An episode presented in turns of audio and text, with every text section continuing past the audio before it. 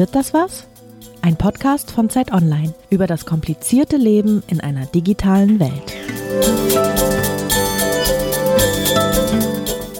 Willkommen zu einer neuen Folge von Wird das was, dem Digital-Podcast von Zeit Online. Mein Name ist Maike Laaf. Ich bin Moderatorin dieses Podcasts und Digitalredakteurin bei Zeit Online. Und mein Name ist Lisa Hegemann und auf mich trifft dieselbe Berufsbezeichnung zu.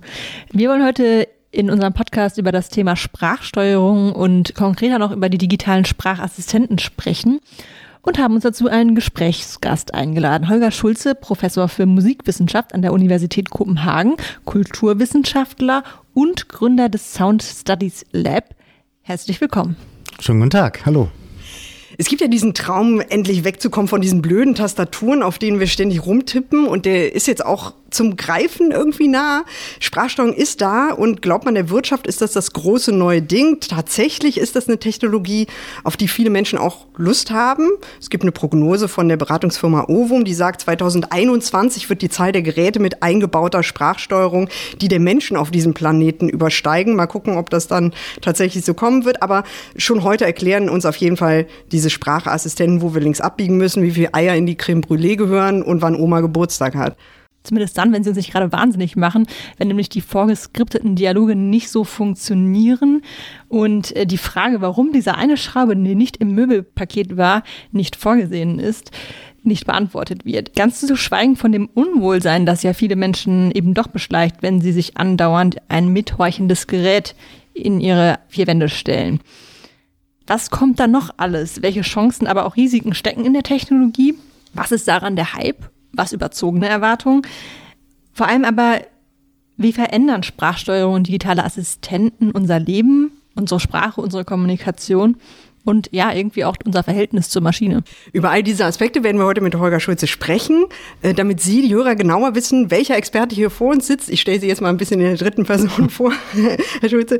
Äh, es gibt Menschen, die äh, nennen Herrn Schulze einen Soundanthropologen. Seine Forschung, aber auch seine Arbeit im Sound Studies Lab dreht sich um akustische Sensorik in allen ihren Facetten, auch mit Hinblick auf die gesellschaftlichen Auswirkungen an der Schnittstelle Mensch-Maschine. Holger Schulze hat 1998 in Erlangen promoviert und habilitierte 2007 an der Universität der Künste in Berlin mit einer Arbeit über das Verhältnis von Intimität und Medialität. Dort baute er dann auch den Studiengang äh, Sound Studies ab 2006 auf, lehrte und forschte unter anderem an der Leuphana Universität in Lüneburg und an der Humboldt-Universität in Berlin und leitete bis 2017 das DFG-Forschungsprojekt Funktionale Klänge und wie gesagt, seit 2014 ist er Professor für Musikwissenschaft an der Uni Kopenhagen. Wir freuen uns sehr, sehr, dass wir ihn heute als Gesprächsgast gewinnen konnten. Legen auch gleich los, aber bevor es losgeht, unterbrechen wir noch mal kurz für eine Werbung. Wird das was? Der Digital-Podcast von Zeit Online wird unterstützt von Porsche als Initialpartner dieser Serie. Digitalisierung ist eines der meistdiskutierten Themen unserer Zeit und revolutioniert die Gesellschaft in unzähligen Bereichen. Auch bei Porsche entwickelt man digitale Dienste, die innerhalb und außerhalb des Sportwagens eine Rolle spielen. Dafür schließt Porsche Kooperationen, unter anderem mit Startups aus der ganzen Welt. Schon 2025 soll jeder zweite ausgelieferte Porsche über einen elektrischen Antrieb verfügen und mit Hilfe von neuen Technologien vollkommen neue Möglichkeiten bezüglich autonomem Fahren, downloadbaren Zusatzfunktionen und Vernetzung bieten. Wie sich das Unternehmen für digitale Lifestyle-Themen und Zukunftstechnologien fit macht, dazu mehr gegen Ende des Podcasts. Herr Schulze, lassen Sie uns mal mit einem konkreten Beispiel beginnen, denn äh, wie wir gerade festgestellt haben, bin ich hier diejenige im Raum, die tatsächlich aus der Praxis erzählen kann. Ich habe nämlich zu Hause in meinem Badezimmer einen Amazon Echo stehen. Und jeden Morgen, ähm, bevor ich aus dem Haus gehe, frage ich dieses Gerät, Echo, weil ich habe das Codewort geändert, deswegen sage ich Echo und nicht Alexa, Echo, Wetter, Berlin. Und dann sagt mir dieses Gerät, ohne dass ich eine besonders ausformulierte Frage stelle, das Wetter in Berlin. Reden Sie eigentlich auch so mit Sprachassistenten so abgehakt? Wenn ich mit Sprachassistenten rede, dann kommt das manchmal auch so vor. Das Interessante ist, dass die Frage, die Sie Echo stellen, unsere Kinder, mich und meine Frau ständig fragen. Papa, wie wird denn das, das Wetter morgen? Schau doch mal auf dem Handy. In einer gewissen Weise ist der gleiche Dialog da, aber schon die Art und Weise, wie dieser Dialog geführt wird, zeigt den Unterschied. Ja, genau, weil ich quasi nur auf diese Schlagwörter gehe. Genau, genau. Verändert das dann unsere, die Art und Weise, wie wir mit Menschen auch sprechen? Also werden Ihre Kinder also demnächst auch fragen, Wetter Berlin? Spielerisch tun sie das schon und es gab einen Moment, da kann ich mich erinnern, da waren wir bei Freunden zu Besuch, die eine Alexa herumstehen hatten und im Lauf des äh, langen Frühstücks oder so fing dann unser Sohn an, tatsächlich diesen Sprachduktus von Alexa an ziemlich okay zu emulieren für so einen Sechsjährigen oder so. Ähm, also diese Form von immer wieder stoppenden, bisschen gleichförmig, eintönigem Ton, immer gleichbleibend freundlich, aber nicht übermäßig freundlich.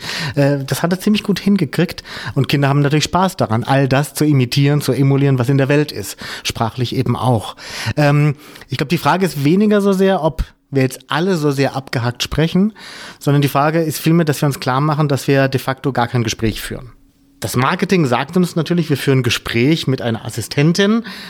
De facto ist es eine Spracheingabe, die dann genau in die Datenbanken oder durch menschliche Transkriptoren äh, umgesetzt wird und dann eben in die Datenverarbeitung weiter durch Amazon und was weiß ich noch weitergeführt wird und am Ende in einer Sprachausgabe re resultiert. Das ist kein Gespräch, sondern es ist eigentlich so, wie wenn Sie die gleiche, die gleichen Keywords in ein, ein Textfeld eingeben würden, in eine Search Engine. Genauso tun sie das hier auch. Nur sie geben die Frageworte eben nicht in ein Textfeld ein, sondern sagen es in ein Textfeld. Genau genommen ist das das, was passiert. Das ist kein Dialog, das ist kein Gespräch, da entsteht keine persönliche Verbindlichkeit im Gespräch. Das besteht alles nicht wird aber natürlich so dargestellt, wird so verkauft und wird uns auch so erlebbar gemacht. Und wir performen das natürlich auch so und wir tun so, als wäre es das. Wir sprechen Alexa oder Echo mit Namen an und wir nehmen diese Fiktion, dieses, äh, diese imaginäre Situation als solche an. Und diesen Bruch sich bewusst zu machen, das verlangt natürlich einiges. Je besser natürlich die Spracherkennungssoftware und Sprachverarbeitungssoftware dort wird, umso weniger müssen wir mehr abgehakt sprechen. Aber bis dahin, je mehr Details noch aufgenommen werden müssen, umso schwieriger wird das auch. Und da sind noch einige Hürden zu gehen. Sie sprechen ja von uneigentlicher Sprache, die man mit diesen Geräten wählen muss und meinen damit, dass es eben nicht geht, dass man sagt, Alexa, könntest du vielleicht, also wenn sie jetzt nicht zu viel Umstände macht, mir mal sagen, wie es Wetter wird? Oder äh, ich weiß nicht, ob ich einen Regenmantel anziehen soll, wäre das vielleicht nur heute eine gute Idee? Das ist ja eine Frage, die man nicht an seine Alexa stellen würde oder hm. Ich kann mir jetzt noch weitere Beispiele ausdenken, aber das äh, verändert ja auch halt irgendwie die Art und Weise, wie wir vor der Formulierung antizipieren müssen, was kann das Gerät eigentlich verstehen und das ist ja auf eine Art auch anstrengend, dass wir halt uns immer vorher den Wunsch ausdenken müssen, mhm. weil das Gerät eben nicht in der Lage ist zu ähm, antizipieren, was mit bestimmten, vielleicht etwas entfernteren Sätzen gemeint ist. Ganz genau. Ich kann noch mal unsere Kinder ins Spiel bringen. Die fragen uns morgen, jetzt in diesem Sommer, wenn es sehr warm ist, kann ich heute kurz anziehen? Und das ist die Frage nach, ja. nach dem Wetter. Könnte man Alexa oder Echo auch fragen. Kann ich heute kurz anziehen? Da würde keine Antwort kommen. Wir sagen, ich verstehe die Frage nicht. Oder kannst du nochmal wiederholen, was du gesagt, gesagt hast. Wir verstehen das natürlich aus Kontext, aus der Be Beziehung zu den Kindern, aus vorangegangenen gelernten Situationen mit diesen Akteurinnen und Akteuren, mit denen wir da sprechen.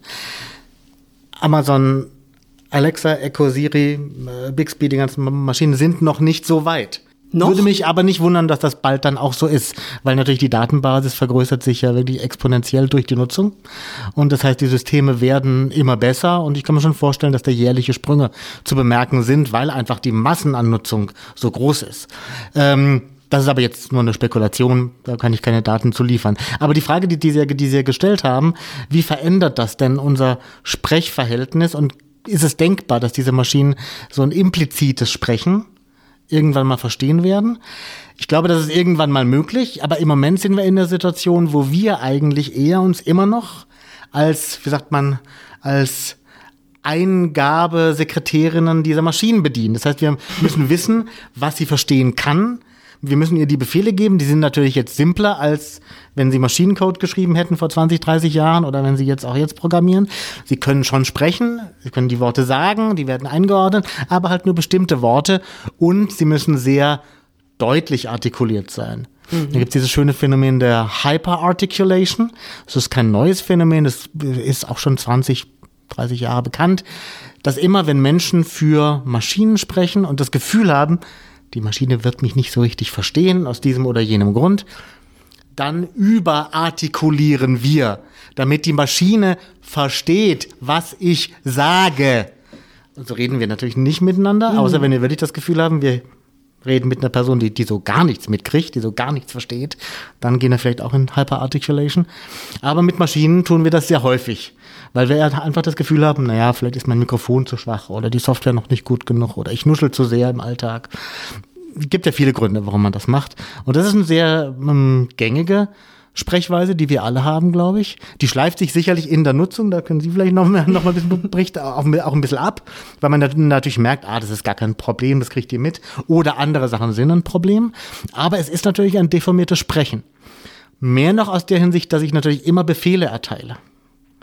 Auch in, in der Hinsicht führe ich natürlich auch kein Gespräch, sondern Ja. es besteht nur aus Befehlen und mich interessiert ja nicht mal, ob die Befehle wirklich, ähm, wie die verarbeitet werden, wie Alexa jetzt sich, sich dabei fühlt, das zu machen oder ob das gerade schwierig ist oder ob es einen Datenstau gibt oder was ich. Das interessiert uns alle so gar nicht. Das heißt, wir wollen eigentlich auch keine Rückmeldung, wir wollen nur die Antwort Ja. eine Rückmeldung darüber, wie gerade, keine Ahnung, ähm, der Datendurchsatz da, da und da ist und darum dauert es jetzt ein bisschen länger. Das würde uns nur noch äh, nervös machen oder nerven. Wollen wir gar nicht hören. Wollen eine Antwort haben. Ja. Das ist ein ganz anderes Gesprächsverhältnis. Sie meinten vorhin exponentielle Sprünge durch die vergrößerte Datenmenge. Ich frage mich ja so ein bisschen häufig, formen wir eigentlich schneller die Maschinen oder formen die Maschinen schneller uns? Also ist es so, dass Alexa und andere Geräte schneller uneigentliche Sprache lernen oder stellen wir uns zunehmend ein und übertragen das auch in die Kommunikation miteinander, dass wir halt diese Zwischentöne uns quasi sowas wie abtrainieren? Das ist gar kein so abwegiger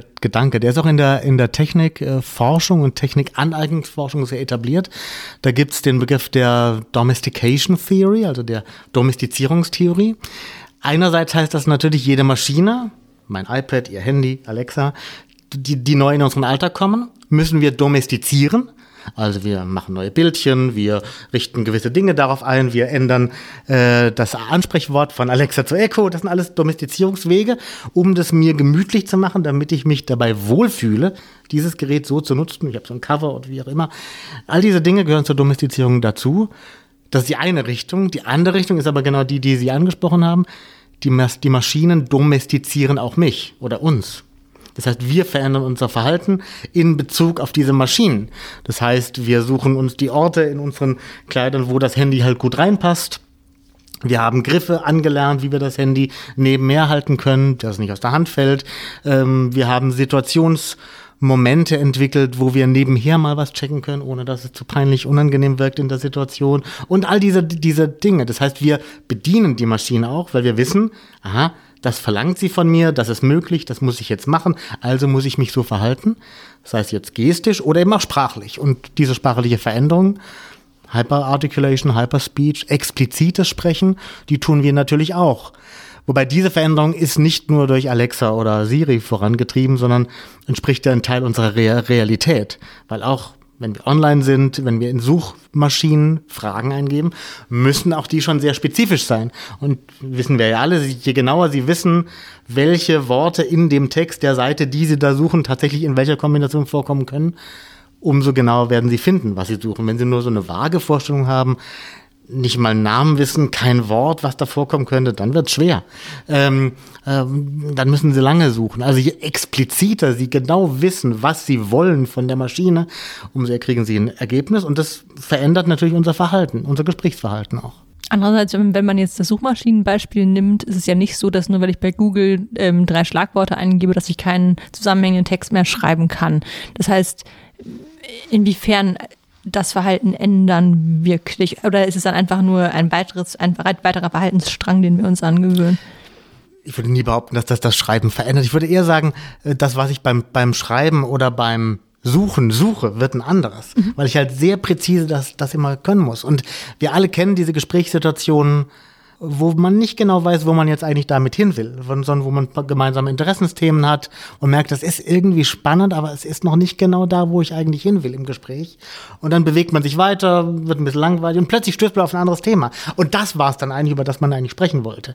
Also diese Suchbewegungen, die oft auch über Umwege gehen, über völlig abwegige Nebensätze, über Smalltalk und plötzlich auf den Kern des Themas stoßen, die sind da natürlich völlig irrelevant, die sind auch nicht erwünscht und die würden nur zu Fehlermeldungen führen. Die sind aber, glaube ich, in unserem Alltag nicht so unwichtig. Äh, Gerade bei Recherchefragen oder bei Themenentwicklungen oder bei anderen Brainstorming-Situationen, wo man Texte schreibt, äh, sind das genau die entscheidenden Momente manchmal, äh, die einen da weiterbringen. Und die werden da in einer gewissen Weise ausgeschlossen. Das heißt nicht, dass sie uns verunmöglicht werden. Dafür gibt es auch viele andere Felder, die wir bedienen. Aber in diesen konkreten Situationen werden sie nicht mehr abgerufen oder werden nicht, nicht erforderlich sein im Moment. Ich wollte Sie mal fragen, ähm, man hört so eine, äh, schon so eine große Neigung und auch Leidenschaft in Ihrer Stimme, wenn Sie über diese Dinge reden. Was ist es eigentlich, was Sie so an dieser Erkundung von Sprachassistenten und Sprachsteuerung und deren gesellschaftlichen Auswirkungen fasziniert? Ich finde daran spannend, dass tatsächlich unsere Gesprächszusammenhänge sich verändern. Und dass durch dieses Mitleben mit diesen neuen Geräten, den Intelligent Virtual Assistants, wie sie technisch ja genannt werden, äh, dass sich dadurch unser Sprechen und Hören und Zusammenleben eben auch ein kleines Element verändert. Und das eine viel größere Veränderung sein könnte, immer noch spekulativ, als wir jetzt vielleicht annehmen, weil persönlich würde ich behaupten, dass sprachliche Kommunikation mit technischen Geräten uns in unserer Lebenszeit nicht mehr verlassen wird. Also ähm, es kann große Katastrophen geben, die wir uns alle nicht vorstellen wollen. Aber wenn alles mehr oder weniger in der Technikentwicklung weitergeht, bin ich mir sehr sicher, dass am Ende meines oder Ihres Lebens Sprachassistenten, wenn nicht wichtiger sind, so doch weiterhin präsent sind, vielleicht mit einem spezifischen Ort. Ähm, und damit Teil unserer Realität. Ähm, wie dann diese Orte sind und was wir ihnen zuweisen, wo wir sie ablehnen, wo wir sie annehmen, das, das sortiert sich jetzt so aus, glaube ich, in den nächsten Jahren und Jahrzehnten. Aber ich bin mir sehr sicher, dass das Teil unseres Lebens ist. Und ich als Klangtopologe finde es natürlich spannend, weil damit eine Klangebene wieder real ähm, sehr wichtig wird und diese Klangebene aber technisch natürlich oft nicht reflektiert wird. Also die meisten Studien zu dem Thema, die ich lese, gehen überwiegend zu dem Thema natürlich ähm, der, der softwareseitigen Programmierung, KI, was steckt dahinter, was muss man machen, was müssen Unternehmen bedenken, wie die Deutsche Bahn oder Techniker Krankenkasse, wenn sie eine App für Alexa oder, oder Echo realisieren. Da gibt's operationale Fragen. Operationale mhm. Fragen, die, die, die teilweise unver, unvorstellbar sind und gigantisch sind, aber die halt eigentlich auch technische Fragen sind. Und zum anderen die Frage, ähm, ja, ich sag mal Surveillance Society, also die, die Frage, was das mit unserer Gesellschaft macht, dass permanent potenziell alles aufgezeichnet werden kann, wir uns daran gewöhnen, dass also jeder jetzt mittlerweile darum aufwächst, da sind Mikrofone um uns, da sind Lautsprecher um uns, die sind permanent on. Das ist eine gewohnte Situation, das ist gar nichts mehr Überraschendes. Ähm, und jeder rechnet so halb damit, naja, wird wahrscheinlich doch irgendwo gespeichert oder aufgezeichnet, ich weiß es auch nicht, aber ist, ist vermutlich so. So eine Art resignative Gewohnheit greift da so ein. Und ähm, wie mit vielen dieser technischen Neuerungen, solange die Welt um uns herum noch ethischen Maßstaben voll, Maßstäben folgt, ist das alles gut und schön. Aber das muss nicht so bleiben. Und politische Verhältnisse können sich schnell verändern. Stichwort Brasilien, auch Stichwort USA, äh, was da passiert an ähm, Deportationen von Immigranten. Das kann sehr schnell in jedem, in jeder Gesellschaftsform, glaube ich, passieren mittlerweile. Scheint mir. Und plötzlich sind diese Tools, diese Werkzeuge, eben auch Werkzeuge für Verbrechen und für grauenvolle ähm, Eingriffe in unser Alltagsleben. Das ist so ein Horizont, der mich dabei beschäftigt und wo ich es wichtig finde, ähm, das zu reflektieren und das nicht nur auf eine technische Ebene zu schieben oder nicht nur auf eine auf eine ja, ähm, rein politische Ebene, sondern auf, auch auf eine Alltagsebene. Was, eine gesellschaftliche was, Ebene. Auf, auf, auf mhm. eine gesellschaftliche, ja. ja. Ich glaube trotzdem, dass es gut wäre, erstmal so eine Grundlage zu schaffen, um uns alle auf so einen Wissensstand zu bringen. Wie weit sind wir denn mit Sprachsteuerung gekommen, gemessen daran, wo wir herkommen damit? Könnten Sie einen mhm. ganz kurzen Abriss vielleicht ja. geben? Also es gibt mittlerweile, also nach letztem Stand, 25 verschiedene äh, äh, weltweit verbreitete Sprachassistentinnen, die mir bekannt sind. Die Mehrzahl sind immer noch weiblich. Da sprechen wir gleich noch drüber. Sukzessive wird auch männlich eingestellt werden können. Unternehmen reagieren darauf, auf diesen Vorwurf. Es gäbe nur weibliche Assistentinnen. Es verändert sich, glaube ich, langsam, auch durch die Reflexion dessen. Die erste Sprachsteuerung, die ein bisschen aufsehenerregender war, passierte tatsächlich bei der sogenannten Automotive Navigation, also bei den Navigationssystemen im, im von Auto, Autos. von mhm. Autos. Toyota, BMW, die haben solche Systeme entwickelt. Und da ist das zum ersten Mal prominent im Consumer-Bereich, wie man so, so schon sagt, eingesetzt worden, ähm, genutzt worden. Und da gibt es auch die ersten schönen Anekdoten, auch für die Genderfrage, wo dann eben eine weibliche Navigationsassistentin eben abgelehnt wurde, Anfang der 90er Jahre, von den BMW-Käufern, weil das eben nicht gewollt wurde von den entsprechenden Kunden, dass dann eine Frau ihnen sagt, wo es lang zu gehen hat. Das sind so ein paar der Anekdoten. Von der sprachlichen technischen Seite ist es so, dass ähm, die Spracherzeugung anfangs tatsächlich einzelne Wortbestandteile zusammengesetzt hat. Auch teilweise sich die weibliche und die männliche Stimme nur in der Tonhöhe unterschieden haben, also nicht wirklich in Phrasierung, nicht in Atemrhythmus, in nichts anderes, sondern einfach nur eine andere Tonhöhe, was natürlich eine sehr künstliche Unterscheidung von männlichen und weiblichen Stimmen ist die in der Realität sogar nicht stattfindet. Aus, aus den Bahnansagen von genau. früher, oder? Ganz genau, ganz genau. Mittlerweile ist man da technisch viel weiter und synthetisiert tatsächlich reale Lautungen und reale Worte mit Untertönen, mit Phrasierungen, mit Atemtechniken. Es wird immer komplexer, aber natürlich für die Massennutzung in solchen Geräten wie Alexa und Siri muss es immer noch relativ simpel sein. Aber je komplexer die Rechenleistung wird, je, je besser die Forschung dazu auch wird und die Sprachsynthese, umso präziser werden diese Geräte auch sein. Wobei ich da in der gar nicht so fernen Zukunft, mittleren Zukunft vermute, dass der nächste und vielleicht sogar Endschritt in dem Zusammenhang sein wird, dass wir uns quasi lizenzbedingt bestimmte Stimmen kaufen können. Also, dass wir uns quasi entscheiden können, soll mein Sprachassistent jetzt wie Jeremy Irons oder wie Claudia Cardinale klingen. Ähm, kann ich dann kaufen, wird dann entsprechend umgesetzt und wird bestimmt sehr professionell umgesetzt, umgesetzt wird aber Geld kosten. Ja, ähm, aber super, dass der Klingelton ist. ich bin mir sehr sicher, dass das eine Entwicklung ist, weil, weil, weil, weil das quasi in der, in der Bewegung der Personalisierung und auch der, des, äh, wie sagt man, des Lizenzverkaufs von bestehenden Stimmtönen, Stimmformaten eigentlich drin liegt. Die Daten sind da, man muss sie nur umsetzen. Und es gibt sehr, sicherlich einen Markt dafür, da bin ich sehr sicher. Und also ich bin eher gespannt, wann es soweit sein wird und wann die Technik dann das macht und diesen Markt dann ausschöpft, weil das Interesse ist mit Sicherheit da. Also die Projektionen auf imaginäre Assistenten, Assistentinnen sind schon da. Und, äh, und zwar ganz massiv und äh, die werden dann irgendwann auch bin ich mir relativ sicher bedient werden. Mhm. Ich stelle mir dann vor, wie der Crazy Frog uns demnächst ähm, Antworten gibt. Ähm. Wenn das ihre beliebte Stimme ist, Dina. Mein Lieblingsassistent ist Crazy Frog. Ah, ah, mal überlegen. Genau. Bei den einen Menschen sorgt das ja für genervt sein, für Ekel vielleicht, bei anderen für nostalgische Gefühle. Von daher kann das durchaus sein. Ja, ich weiß nicht, ob der Crazy Frog meine präferierte Wahl wäre, aber wenn ich mir überlege, was bei den Klingeltönen damals los war, dann stelle ich mir das ja, genau, ähnlich klar, bei den Sprachassistenten vor. Klar. Aber wenn wir sowieso schon bei der Zukunft sind, das klingt irgendwie immer alles wahnsinnig weit weg, Zukunft. Lassen Sie uns mal über einen Zeithorizont sprechen, den wir, den sich vielleicht auch wir uns alle noch ein bisschen vorstellen können. Ähm, wo sind wir denn in fünf Jahren? Was können wir denn bis dahin alles mit der Stimme möglicherweise kontrollieren? Möglicherweise dann auch schon mit personalisierten Sprachassistenten, wenn der Crazy Frog einem dann erzählt, wie das Wetter wird. Also so wie es mir scheint und was ich auch beobachte mit den Akteuren in dem Feld, ist, dass sich nahezu alle größeren Unternehmen bemühen, wie es dann eben auch heißt, eine App für Alexa zu, zu schreiben oder eine entsprechende Umsetzung. Ähm, sei es jetzt, äh, ich weiß, von der Techniker Krankenkasse gibt es so Entspannungsübungen, die sie dann darüber realisieren mit Spotify und äh, die Deutsche Bahn ist eben die Idee, irgendwann Tickets bestellen zu können im, in der Konversation mit Alexa und anderes mehr.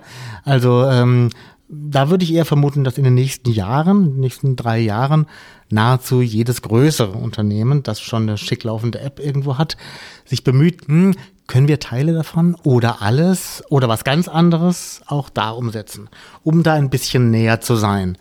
Ähm, das ist, glaube ich, ein Schritt, der gerade sehr massiv passiert. Wie immer erstmal experimentell, viel scheitern, viel abwegige Sachen, die dann sowieso keiner nutzt, ähm, die dann wieder abgeschaltet werden und dann kommt man auf das, auf das wirklich Interessante. Damit aber auch verbunden natürlich eine Veränderung der Situation.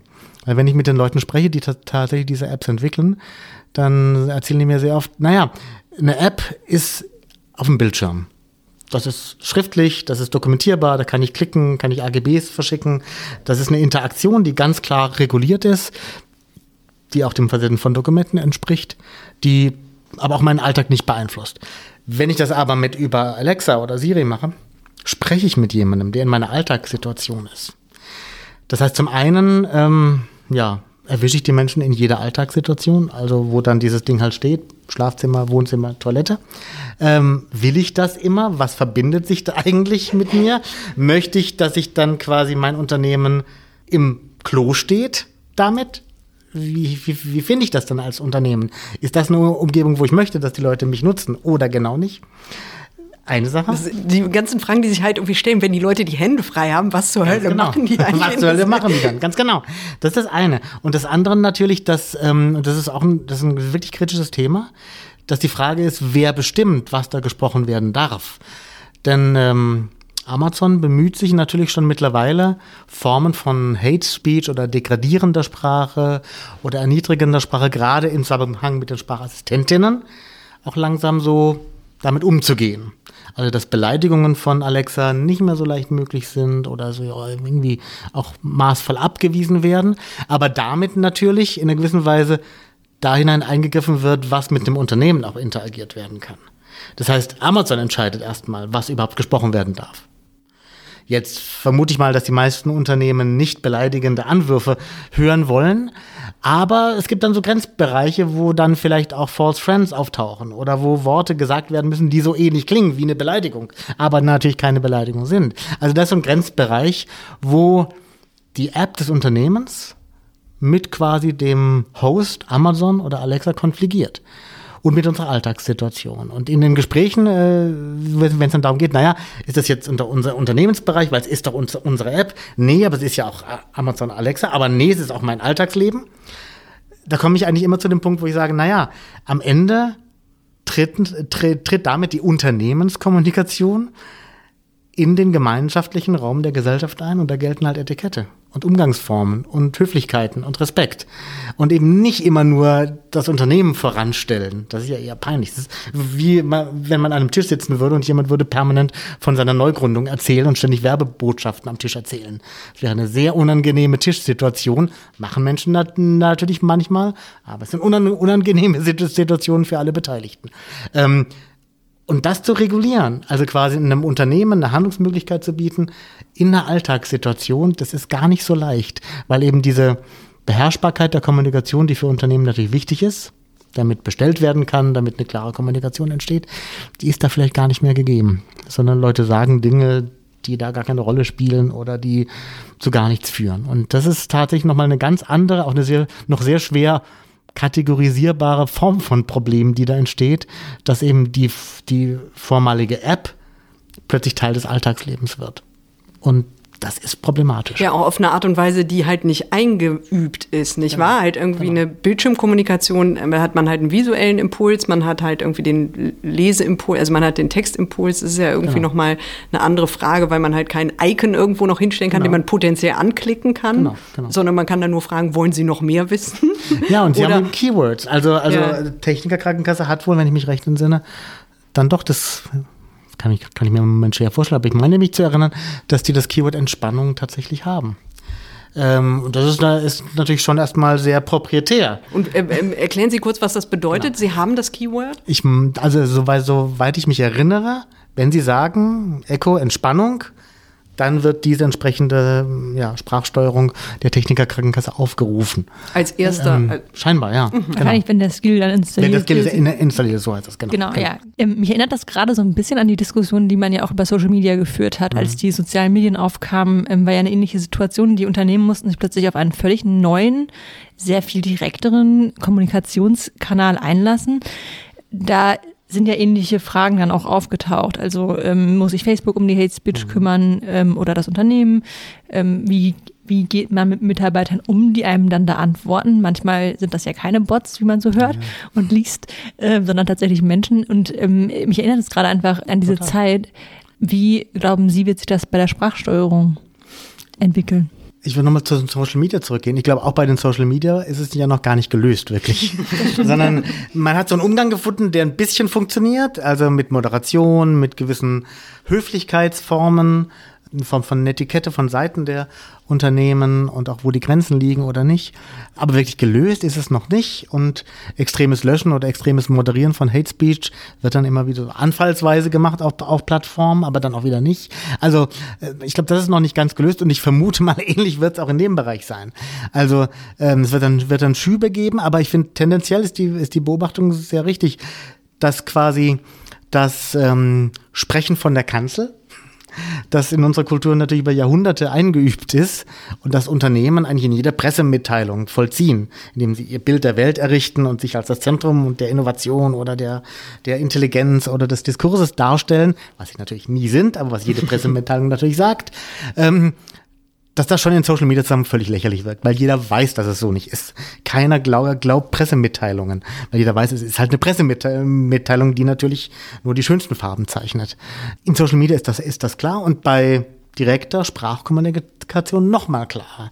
Also ich glaube, und das ist das, finde ich, auch sprachlich und auch sozial interessanter Prozess, ähm, wie sich da quasi, ich sag mal, ein nicht kanzelhaftes Sprechen immer mehr durchsetzt ich finde, man kann das sehr schön sehen bei den Social Media Accounts, die als erfolgreich gelten, wie der BVG-Account. Äh, die versuchen eben tatsächlich mit den Schwächen umzugehen, die die auch inszenieren, die nicht wegspielen, ähm, die damit nahbar sind, die aber auch Positionen beziehen, antirassistisch, antifaschistisch, wie auch immer. Das ist einerseits positiv. Zum anderen aber ist natürlich diese in dem Fall kumpelhafte Ansprache auch schwierig, weil natürlich jeder spricht jetzt das Unternehmen kumpelhaft an. Großes Stichwort, was mal so ein Problem Ganz gab. kurz vielleicht, also äh, für die Nicht-Berliner, das sind Pardon, die Berliner ja. Verkehrsbetriebe, Richtig, genau, ne? damit wir es einmal nochmal gesagt haben. Genau, der BVG-Account, der sehr persönlich, sehr nahbar ist, sehr humorvoll und die Schwächen der Berliner Nahver des Berliner Nahverkehrs tatsächlich nicht überspielt, sondern eher betont. ähm, Wohin das führen kann, ist, ähm, ich erinnere mich, ich weiß nicht, welche Polizeidienststelle das war, die auch einen Social Media Account hatten und auch eine Werbung hatten, wo sie den, den Gegenüber auch mit Du ansprachen. Dann gab es natürlich das Phänomen, dass Menschen dann Polizisten mit Du angesprochen haben, weil sie das so sympathisch fanden und so, ach, so kann ich doch den auch mal, auch, auch mal duzen. Das geht dann aber natürlich nicht. Das möchte man natürlich auch nicht. Also sprich Fragen, die man vielleicht vor einigen Jahrzehnten mit Ikea hatte, die einen auch mit Du angeredet hatten in ihrer Werbung, wo man das gelernt hat, die jetzt in Social Media nochmal vorkommen, die werden nochmal verschärft, glaube ich, auch in der Sprachkommunikation mit Unternehmen vorkommen, weil plötzlich sind das halt Menschen oder Stimmen oder Sprechweisen, die ganz nah sind und von denen man meint, ja, mit denen kann ich, kann ich doch auch rechnen, reden wie mit jedem, der so am Kneipentisch sitzt oder an der Bar. Warum eigentlich nicht? Mhm. Und ich sag mal so, der Vorteil, den man sich als Unternehmen davon erhofft, der ist da, glaube ich.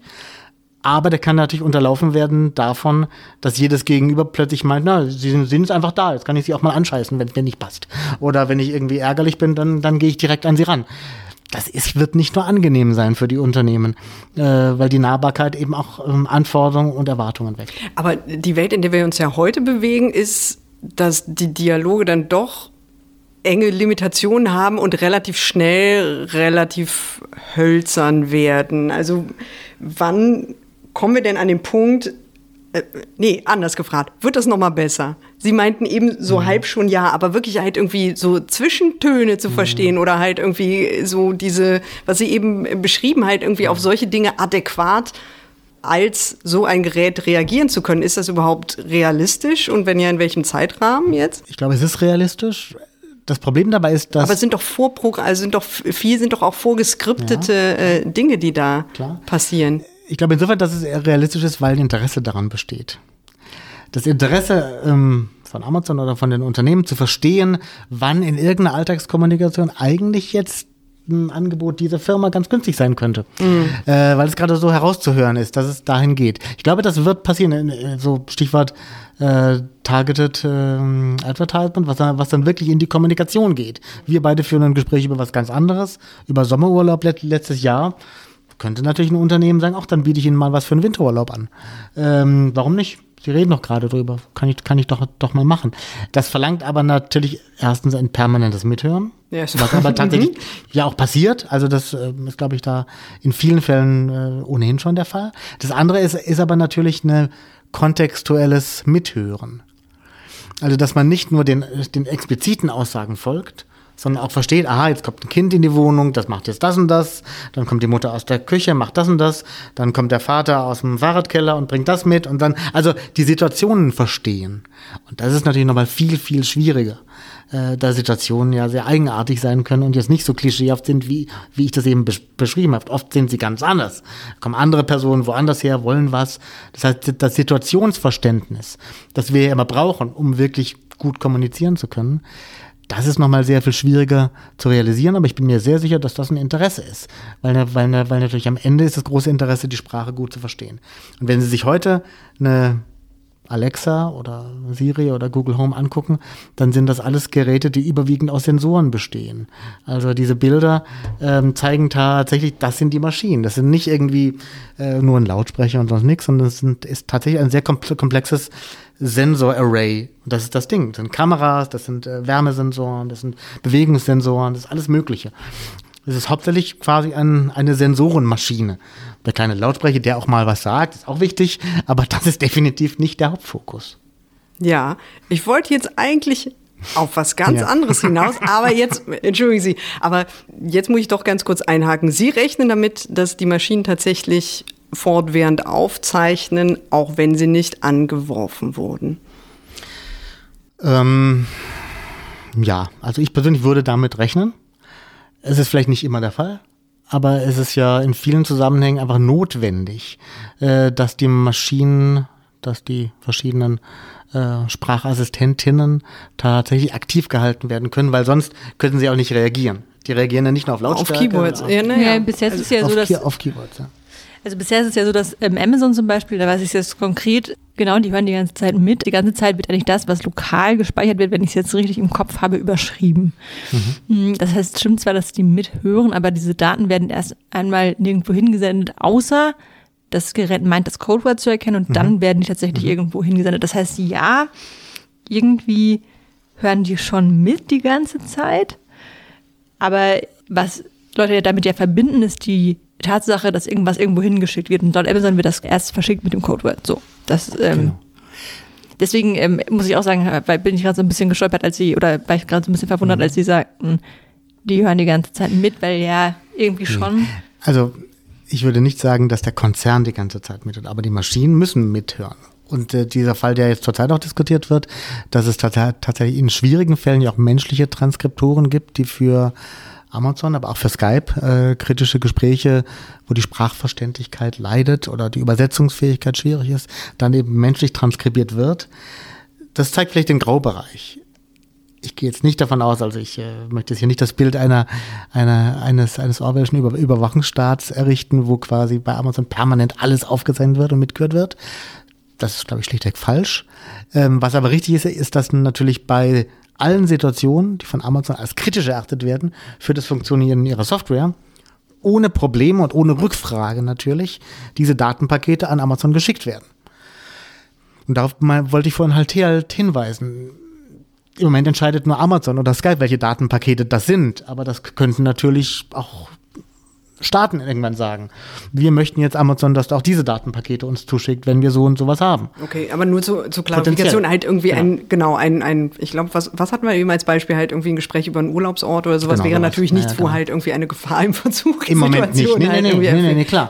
Aber die Frage ja. ist, wie das mit den Keywords auch weitergeht, ob es nur auf jetzt konkrete Keywords bleibt oder ob, ob auch sowas wie, das ist ja Teil der Sprachforschung auch, auf so kontextuelle Sprachfelder, wo eigentlich, eigentlich gar nicht unbedingt unbedingt mehr ein Keyword genannt, genannt werden muss, sondern wir uns in einem Themenbereich bewegen, wo dann die Maschine erkennt, ja, das, damit bin ich jetzt eigentlich aufgefordert zu reagieren. Ähm, das ist in der Sprachforschung, auch in der Computerlinguistik großes Thema, weil es natürlich so ist, wie wir Sprache verstehen. Wir reagieren ja nicht nur auf Keywords. Mhm. Wir wissen auch, dass es um ein Thema geht, selbst wenn irgendwie drumherum geredet wird oder das eigentliche Wort nie erwähnt wird. Wissen wir sehr mhm. genau, um was es geht. Mhm. Äh, so verstehen wir Sprache. Und das möchte die Computerlinguistik natürlich verstehen oder die Computerinformatik, äh, die, die Sprachinformatik und irgendwann natürlich auch nutzen. Das heißt, ähm, das ist schon ein Schritt, glaube ich, der da äh, wichtig ist zu bedenken, dass das einer der nächsten Schritte sein wird, wo es eben nicht mehr nur um Keywords geht. Ja, ich würde gerne später nochmal über die, äh, genau über diese Überwachungsfragen reden. Ich würde ganz gerne nochmal weitermachen an dem Punkt, an dem ich eigentlich eben gedanklich war. Und das ist, glaube ich, der Punkt, der Ihnen unglaublich auf die Nerven geht, weil schon wieder Journalisten kommen, die jetzt mit so ollen, durchgenudelten Sci-Fi-Filmen kommen. Ich wollte aber mal rekurrieren auf diesen Film Hör. Da geht es ja quasi um, um den Protagonisten, der sich quasi in seine Handy-KI verliebt, weil die tatsächlich auch in der Lage ist, halt irgendwie Empathie, Emotionen halt zu emulieren. Ist das was, wo wir eigentlich davor stehen? Ist kommen wir an den Punkt und, und, äh, und werden die dann auch so eigenständig wie, wie ein Hör? Naja, die ähm, Gesprächspartner oder Gesprächspartnerin imaginärer Art das ist, glaube ich, Teil unseres Lebens ohnehin schon, ab dem Alter, wo Kinder imaginäre Freunde haben und Freundinnen. Die Frage ist ja, ob es funktioniert. Nee, genau, also nee, ob es ich halt den Bogen schlagen, genau. Äh, Ich will sagen, das ist eine Idee, die wir, die unsere Gesellschaft hat. Ja. Das ist quasi Freunde, Freundinnen, Partner, Assistenten, Diener, äh, Faktotums gibt, die bei uns sind und uns umsorgen, mit denen wir sprechen können, unsere Probleme austauschen können.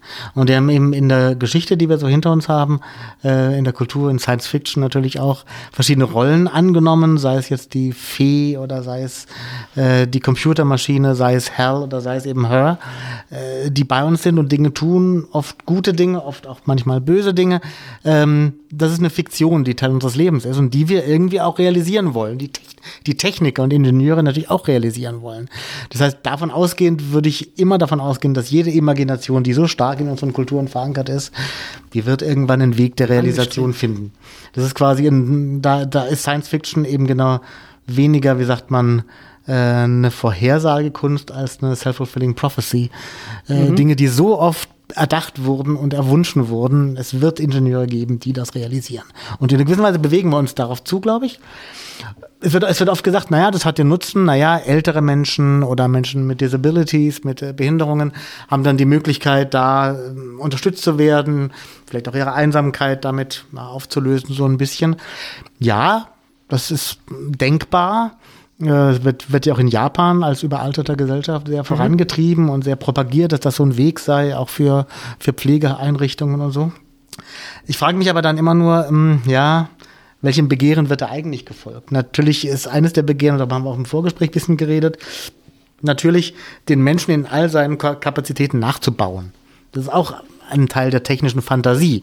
Also alle Befähigungen, atmen, gehen, stehen, lesen, rennen, sehen, riechen, schmecken, äh, verdauen, Sexualität, all das muss eine Maschine auch irgendwie machen können. Ja, das technische Begehren verstehe ich schon.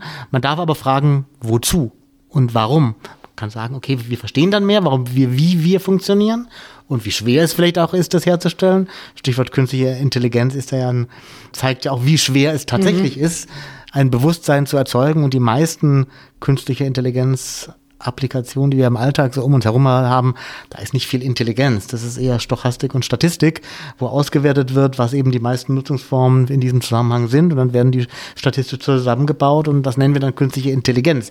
Ist aber nicht mehr als eine, als eine Berechnung von Wahrscheinlichkeiten, die es auch schon in einer einfacheren Form vor 40, 60 Jahren gab. Also da, sind, da ist noch ein langer Weg dahin, bis wir dann eine Intelligenz hätten, mit der wir sprechen können, das Gefühl haben, dass sie uns warm entgegenkommt und wir komplexe äh, Situationen mit ihr erleben können oder besprechen können oder befragen können. Da würde ich schon noch meinen, dass dann noch ein ganzer Weg dahin zu gehen ist. Und ich frage mich eben dann auch tatsächlich bei den, naja, Billiarden, Trilliarden Dollar, die in diese Forschung gehen, ob das eine kluge Investition ist in einer Welt, die gerade eigentlich zum einen versteht, dass ihre Energieressourcen nicht äh, schadlos der Welt entgegenkommen, sondern wir damit eigentlich unsere, unsere Lebensgrundlagen zerstören. Stichwort äh, Klimakrise, Klimazerstörung. Und auf der anderen Hinsicht natürlich die Frage, wir leben in einer Gesellschaft, in der Menschen immer weniger Berufe haben und auch vielleicht ihren Lebenssinn sich hinterfragen, warum bin ich überhaupt hier? Das ist ein beschissener Beruf, möchte ich nicht was machen, was mir Sinn hat. Wo ich dann manchmal das gerne auf den Begriff bringe, naja, wenn wir die gleichen Summen, die wir für Robotik und KI ausgeben, für Pädagogik und berufliche Ausbildung im Umgang und der Pflege von Menschen ausgeben würden und diesen Berufen die Dignität geben würden, die wir für, naja, neurowissenschaftliche oder KI-Forschung ausgeben würden und das genauso respektieren würden. Sagen würden, das ist genauso eine komplexe Tät Tätigkeit mit der Tiefe und der Subtilität und der Differenziertheit wie ein KI-System zu erzeugen, was es de facto ist. Und ich würde sagen, es ist sogar viel komplexer und viel schwieriger. Dann hätten wir eine andere Gesellschaft. Das ist eine mutige Die, ich, Ansage. das ist natürlich nicht, äh, die, die kann man nicht per se schaffen. Ähm, aber man kann darauf hinweisen, dass das eine technizistische Vorstellung ist, die das möchte, die quasi in einer gewissen Weise den Traum hat, alle menschlichen Fähigkeiten in Maschinen auszulagern. Wobei aber immer klar ist, dass das nur für einen Teil der Menschheit zugänglich sein wird. Zugänglich, ja. Ähm, ähm, und sicherlich nicht für uns drei, sondern eher für höhere Schichten, die dann sich das leisten können, vermutlich. Von daher, das ist schon ein kompliziertes Thema, auch ein soziales Thema und ein Thema, das viel komplexer komplexer ist, als die technische Vision aussieht, weil es eben in die Gesellschaft eingreift und man das auch anders realisieren könnte. Die Nähe, die, die Sie angesprochen haben, die, die, die künstliche Partnerin, Pflegerin, der Pfleger, das könnte natürlich auch ein natürlicher Pfleger sein. Ja, ja. Ja, vielleicht noch ganz kurz verbunden mit dem Gedanken, dass ich eh überzeugt bin, dass wir wahrscheinlich irgendwann auf eine Zukunft zusteuern, wo es quasi so die, die äh, Sprachsteuerungsholzklasse gibt. Nämlich, Exakt. was wir halt irgendwie heute noch als äh, so ein Roboterdialog in der, in der Warteschleife halt irgendwie finden, wo man quasi das Personal eingespart hat und einen billig programmierten Dialog hat und auf der anderen Seite halt hochentwickelte Dinge, die halt aber dann unfassbar teuer sind. Ja. Ich glaube, die ganze äh, Aufsplittung auch der der Konsumgesellschaft in die, äh, ja, in die wirklich breite Konsumentennutzung, digitalen Nutzung und in die, ich sag mal, die äh, Manufaktumwelt des Manufakturierten, des, des, äh, des persönlich zugeschnitten, des tailored das zeigt das schon eindeutig. Und das ist eigentlich genau diese Entwicklung in, in Holzklasse und ich sag mal in persönlichster Bedienung, äh, wo sie dann tatsächlich noch mit dem Menschen zu tun haben. Äh, das ist, glaube ich, eine Ent Entwicklung, die genauso hm, höchstwahrscheinlich auch kommen wird. Mhm.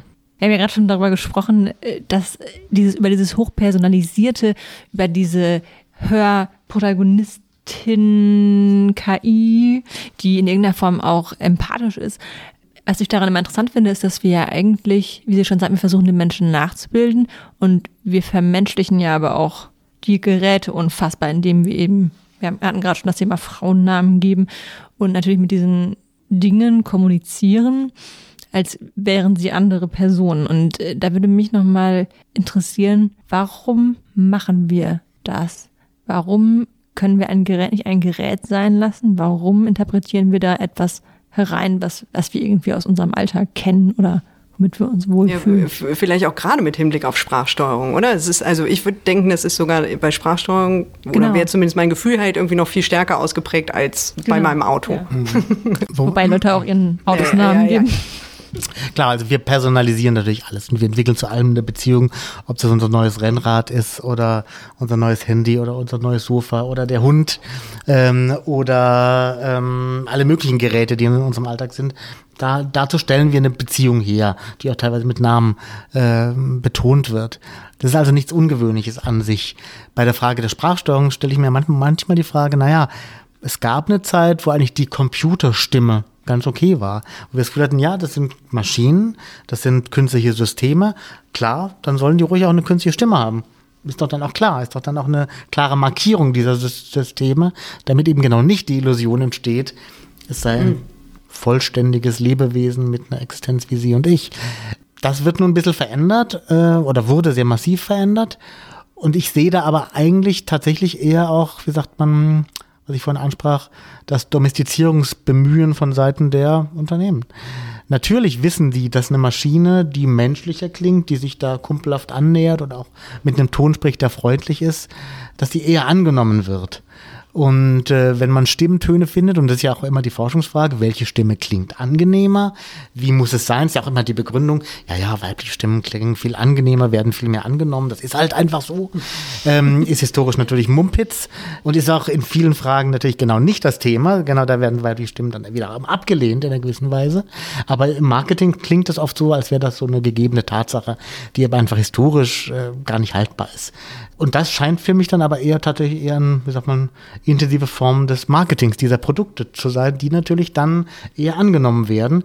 Und am Ende, ähm, das darf man halt auch nicht vergessen, die Sprachsysteme, die wir jetzt haben, wie Siri oder besonders Alexa, das sind ja im Grunde eben auch keine Sprachsysteme, sondern wie ich es vorhin andeutete, sie haben eine Spracheingabe, sie haben eine Sprachausgabe mhm. und da, dazwischen haben sie das Warenhaus. Das möchte ihnen Produkte verkaufen, das möchte ihnen Dienstleistungen verkaufen oder Datenbankzugänge. Wetterdaten oder so. Das wird verkauft. Das ist das Kerngeschäft. Es geht nicht darum, freundlich zu ihnen zu sein oder ihnen was zu dienen oder ihnen zu helfen. Das wäre ja auch denkbar und das ist tatsächlich der Zweig, den ich so ein bisschen unterbelichtet finde und wo ich mir mehr Forschung wünschen würde. Es gibt schon zunehmend mehr davon, die sich tatsächlich darauf stützt, wie könnten denn Sprachassistenten und Assistentinnen aussehen, deren Hauptaufgabe nicht das Verkaufen wäre, sondern das Dienen der Nutzer. Also sprich, Stichwort auch für behinderte Menschen, die die Hände nicht mehr bedienen können, die vielleicht die Augen nicht mehr nutzen können und darüber dann agieren können. Äh, Computer bedienen können, alles Mögliche bedienen können. Das ist ja ein Weg. Ähm, oder tatsächlich als ein hilfreicher Geist zu dienen, der quasi alle Dinge, die wir mit Händen und mit, und mit Augen bedienen müssen gegenwärtig, für Menschen dann anders zu, be zu bedienbar zu machen. Das erfordert aber dann eine ganz andere Pro Programmierung, ganz anderes Ziel und das ist definitiv nicht das, was Alexa will. Nicht kommerziell in dem Sinne verwertbar. Genau. Ne, ganz das, genau. das ist, eh- Sie Ganz meinten genau. ja vorhin, äh, gerade diese gesellschaftlichen äh, Veränderungspunkte wären was, was Sie sehr an diesem ganzen Thema interessieren, und wären halt irgendwie auch der, der Kern dessen, was Sie halt spannend daran finden. Lassen Sie uns mal darüber ganz kurz sprechen, weil was ist eigentlich mit uns los? Wir haben halt diese Geräte in den eigenen vier Wänden, im Wohnzimmer, in der Hosentasche sitzen, die uns einerseits ständig die Wünsche erfüllen sollen, andererseits, wie Sie halt eben auch schon richtig sagten, teilweise halt diesen merkantilistischen Charakter hatten, halt äh, so eigentlich äh, einen Handelskonzern repräsentieren und eben halt, hatten wir eben auch schon kurz gestreift, äh, potenziell mithören sollen. Was, was, das ist ja ein Paket an Wissen, was wir da mit uns rumschleppen und ehrlich gesagt auch so eine gewisse Zerrissenheit. Also auf der einen Seite Möglichkeit, auf der anderen Seite halt auch potenzielle Risiken oder vielleicht auch mit der wirtschaftlichen As- äh, Komponente was, was wir vielleicht gar nicht so dringend in unserem Zuhause haben wollen. Was macht das mit uns? Was macht das mit uns? Also der, der eine Aspekt, der auch gegenwärtig, gerade Stich- Stichwort hinsichtlich Klimakrise sehr diskutiert wird, ist ja die, ist ja die Illusion der, der permanenten ähm, Verfügbarkeit des Zugriffs auf alles. Ich kann alles bestellen, ich kann alle Daten permanent haben, ich kann potenziell äh, alles, was im Netz verfügbar ist, mir auch verfügbar machen. Und das ist natürlich in einer gewissen Weise auch eine Illusion, weil, weil natürlich alles das, was verfügbar ist, wird ja bezahlt durch Werbeangebote, durch andere Produkte, die ich kaufe.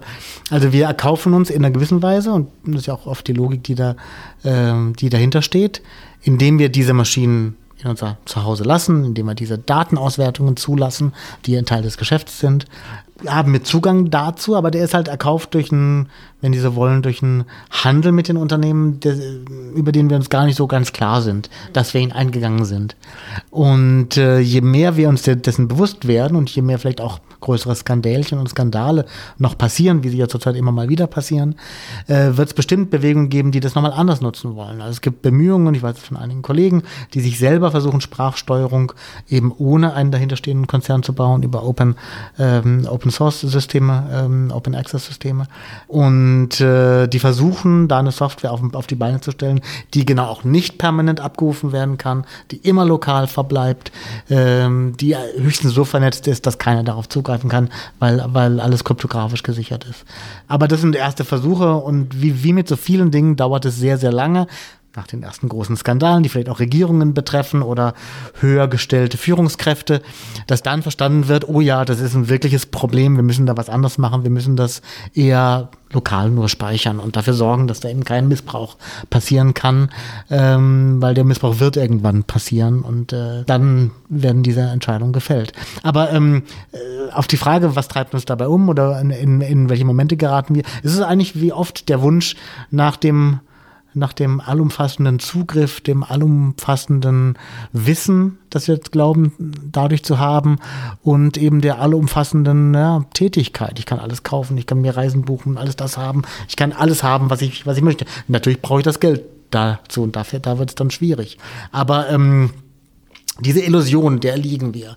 Die Gewöhnung an diese Geräte geht ja aber rasend schnell. Warum ist das so? Ist das irgendwie, weil uns Sprache die natürlichste Form der Kommunikation ist? Ja, zum einen das, zum anderen auch, weil natürlich das, die Tastatur und sogar der Touchscreen natürlich immer noch eine vermeintlich eher gelernte Technik ist.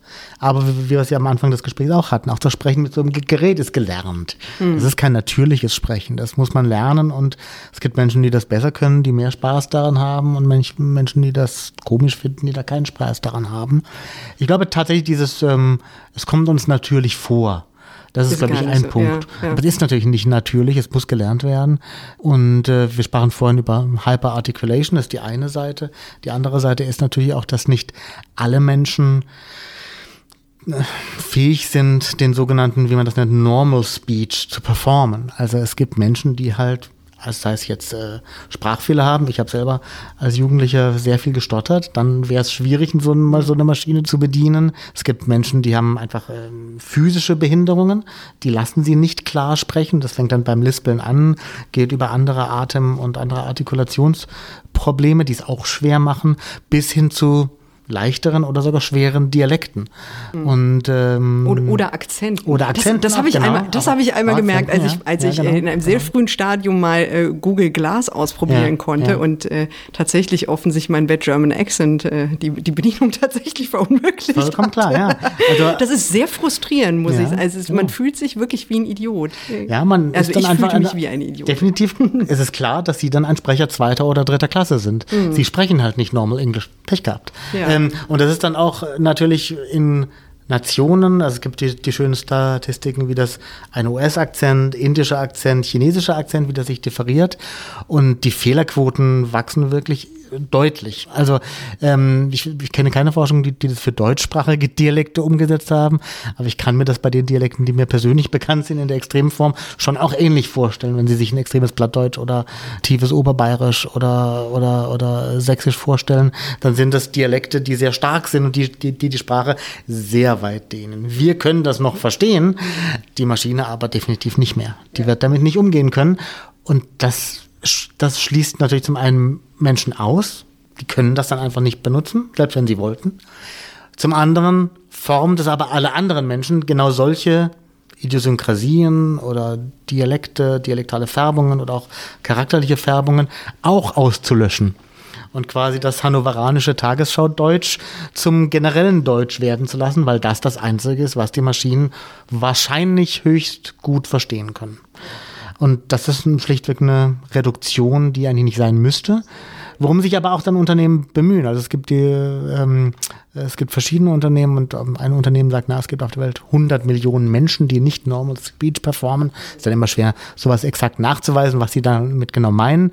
Aber die Zahl scheint mir zumindest intuitiv nicht so hoch gegriffen, weil alle Menschen, die eben nicht fähig sind, ein hinreichend gewöhnliches US- oder britisches Englisch zu sprechen, haben das Problem. Das sind dann eben nicht nur indische und chinesische Sprecher, sondern, sondern natürlich auch deutsche oder französische Sprecher des Englischen, äh, wo dann immer ein Akzent dabei ist, der eben schwer verständlich ist. Und das sorgt für eine Formung natürlich.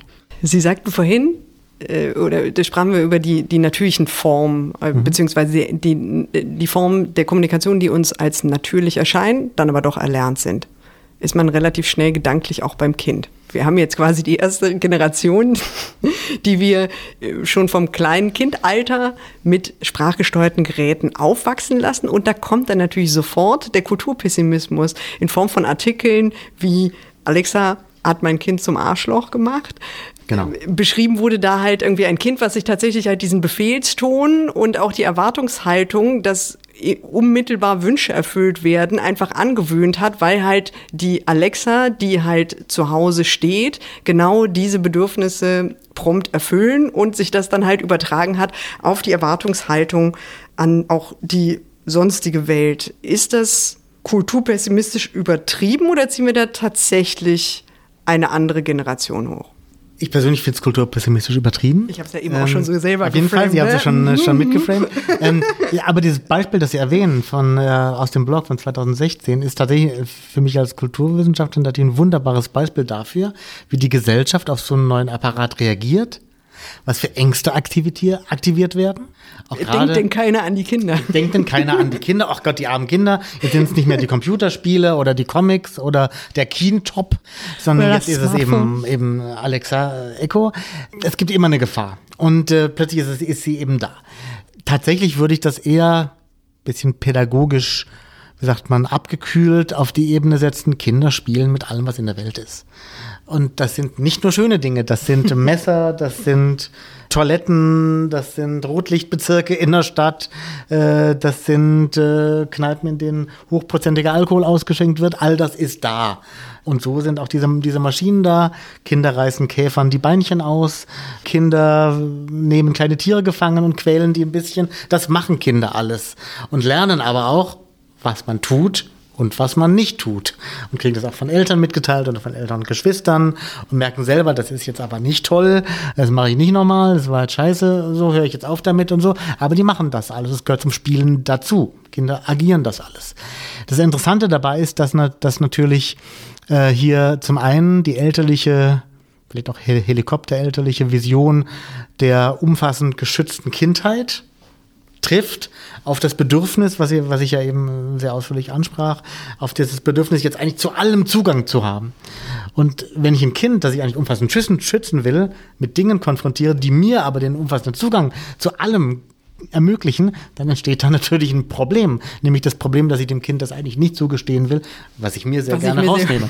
ähm, und das gibt es ja in vielen Zusammenhängen. Da stehen ja, Eltern immer, im Zusammenhang immer davor, mit digitaler Technik. Ganz genau. Äh, ich genieße es irgendwie dort in diesem Game jetzt für Stunden abzutauchen, kann das meinem Kind jetzt aber nicht zulassen, weil wenn es erstmal damit anfängt, oh Gott, das arme Kind. Äh, Drogengebrauch natürlich genauso oder softe Drogen. Ja, ich nutze vielleicht sel selber diese softe Droge, aber will ich, dass, dass mein 14-jähriges Kind das jetzt auch schon nutzen? Vielleicht nicht. Ähm, aber das ist einfach, glaube ich, eine Frage immer des Erziehens und des, und des, und des Aushandelns. Genau. Ich weiß, dass ich als 49-Jähriger Dinge tue, mit denen umgehen kann, hoffe ich zumindest, von denen ich ausgehe, dass meine Neunjährige das vielleicht noch nicht so kann. Also setze ich Grenzen, gebe ich Dinge vor, aber öffnen natürlich auch Dinge. Und grundsätzlich denke ich immer, müssen Kinder diese Erfahrungen machen. Sie sollten nicht ausgeschlossen werden, weil natürlich jedes Verbot schafft Anreize und macht Dinge noch interessanter für Kinder. Ähm, das heißt, so eine, so eine mittlere Ebene des Gebrauchs, aber auch der Grenze und auch des eigenen Genervtseins. Auch Kinder, jetzt müsst ihr nicht schon wieder Alexa zu allen möglichen Witzen befragen oder aufs Glatteis führen. Das ist einfach totlangweilig. Sind die Witze von, sind die Witze von Alexa eigentlich gut? Nein. Nein. okay. Nein. Für unsere sechs- und siebenjährigen sind, waren sie teilweise ganz lustig, aber irgendwann haben wir haben auch, auch verstanden, dass das sich so ein bisschen wiederholt und eigentlich nicht wirklich witzig. Ja, aber eigentlich, äh, meine Anschlussfrage wäre nämlich gewesen, was ist denn, ist das nicht bei Erwachsenen genauso? Sie sagen halt hm. nein, weil sie halt irgendwie antizipieren, man hätte sich da so ein bisschen besser im Griff oder, oder schleicht sich das dann halt doch bei uns heimlich ein. Klar, der, der also, Befehlston, die Erwartungshaltung. Klar. Ist das nicht irgendwie auch Klar, wir können nur darüber entscheiden, wir sind volljährig. Ja. Wenn wir uns äh, in welche Abgründe dieser Art äh, hingeben, dann tun wir das als volljährige Menschen, die dann auch irgendwann die Konsequenzen vielleicht spüren. Kinder leben ja noch in, auch in anderen Zusammenhängen in noch einer geschützteren Umgebung. Ähm, das heißt, da müssen wir für entscheiden.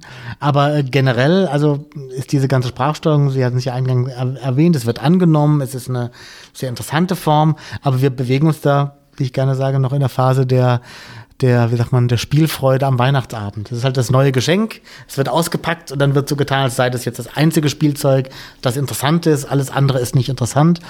Aber drei, vier Tage später liegt es dann nur noch unbeachtet in der Ecke und andere Dinge sind dann spannend. Das heißt, es ist für mich noch nicht wirklich absehbar, welche Rolle es in der Gesellschaft am Ende einnimmt. Ja. Ich bin sicher, dass es da bleibt, das hatte ich auch anfangs gesagt. Es ist einfach sehr praktisch und es macht Sinn, das in der Welt zu haben und die Sprachsteuerung weiterhin zu nutzen. Ob das jetzt aber so eine besessene, zentrale Rolle einnimmt, wie es jetzt scheinen mag, das wird sich in den nächsten Jahren aussortieren und äh, das ist eben Teil der, der gesellschaftlichen Aneignung solcher neuen Technologie, dann den Ort zu finden, sagen, da wollen wir es haben, da wollen wir es nicht haben. Berufliche Zusammenhänge gibt es bestimmt viele, wo das sehr viel Sinn macht. Ähm, auch technische Nutzung von Geräten macht sehr viel Sinn. Ob es aber in jedem Wohnzimmer und Schlafzimmer und Bad auf die Dauer immer Sinn macht, das wird sich zeigen. Okay, aber Sie glauben nicht, dass es das neue, der neue E-Book-Reader wird, der dann irgendwann nur noch in der, in der Ecke vergangen wird? kann schon sein, bei, teilweise. Bei vielen Menschen. Naja, kann schon sein. Wenn man eben merkt, naja, eigentlich weiß ich jetzt gar nicht, welche Skills soll ich mir da drauf laden, finde ich ganz uninteressant. Andere Dinge. Mhm. Ähm, und äh, oftmals sind es, glaube ich, tatsächlich zwei, drei Skills, die man sehr viel nutzt. Und für die anderen zusammen bleibt es dann eher Gimmick und Vorführ, Vorführgerät mhm. auch noch. Also ich ver vergleiche dann gerne äh, mit äh, diesen klassischen Vorführungen Anfang des 20. Jahrhunderts. Oh, wir haben nun auch ein Grammophon. äh, also, das waren auch nicht Menschen, die jetzt passioniert viele Stunden lang Vinylplatten gehört haben. Das wurde dann vorgeführt als das tolle technische Gerät, das jetzt bei uns im Wohnzimmer steht.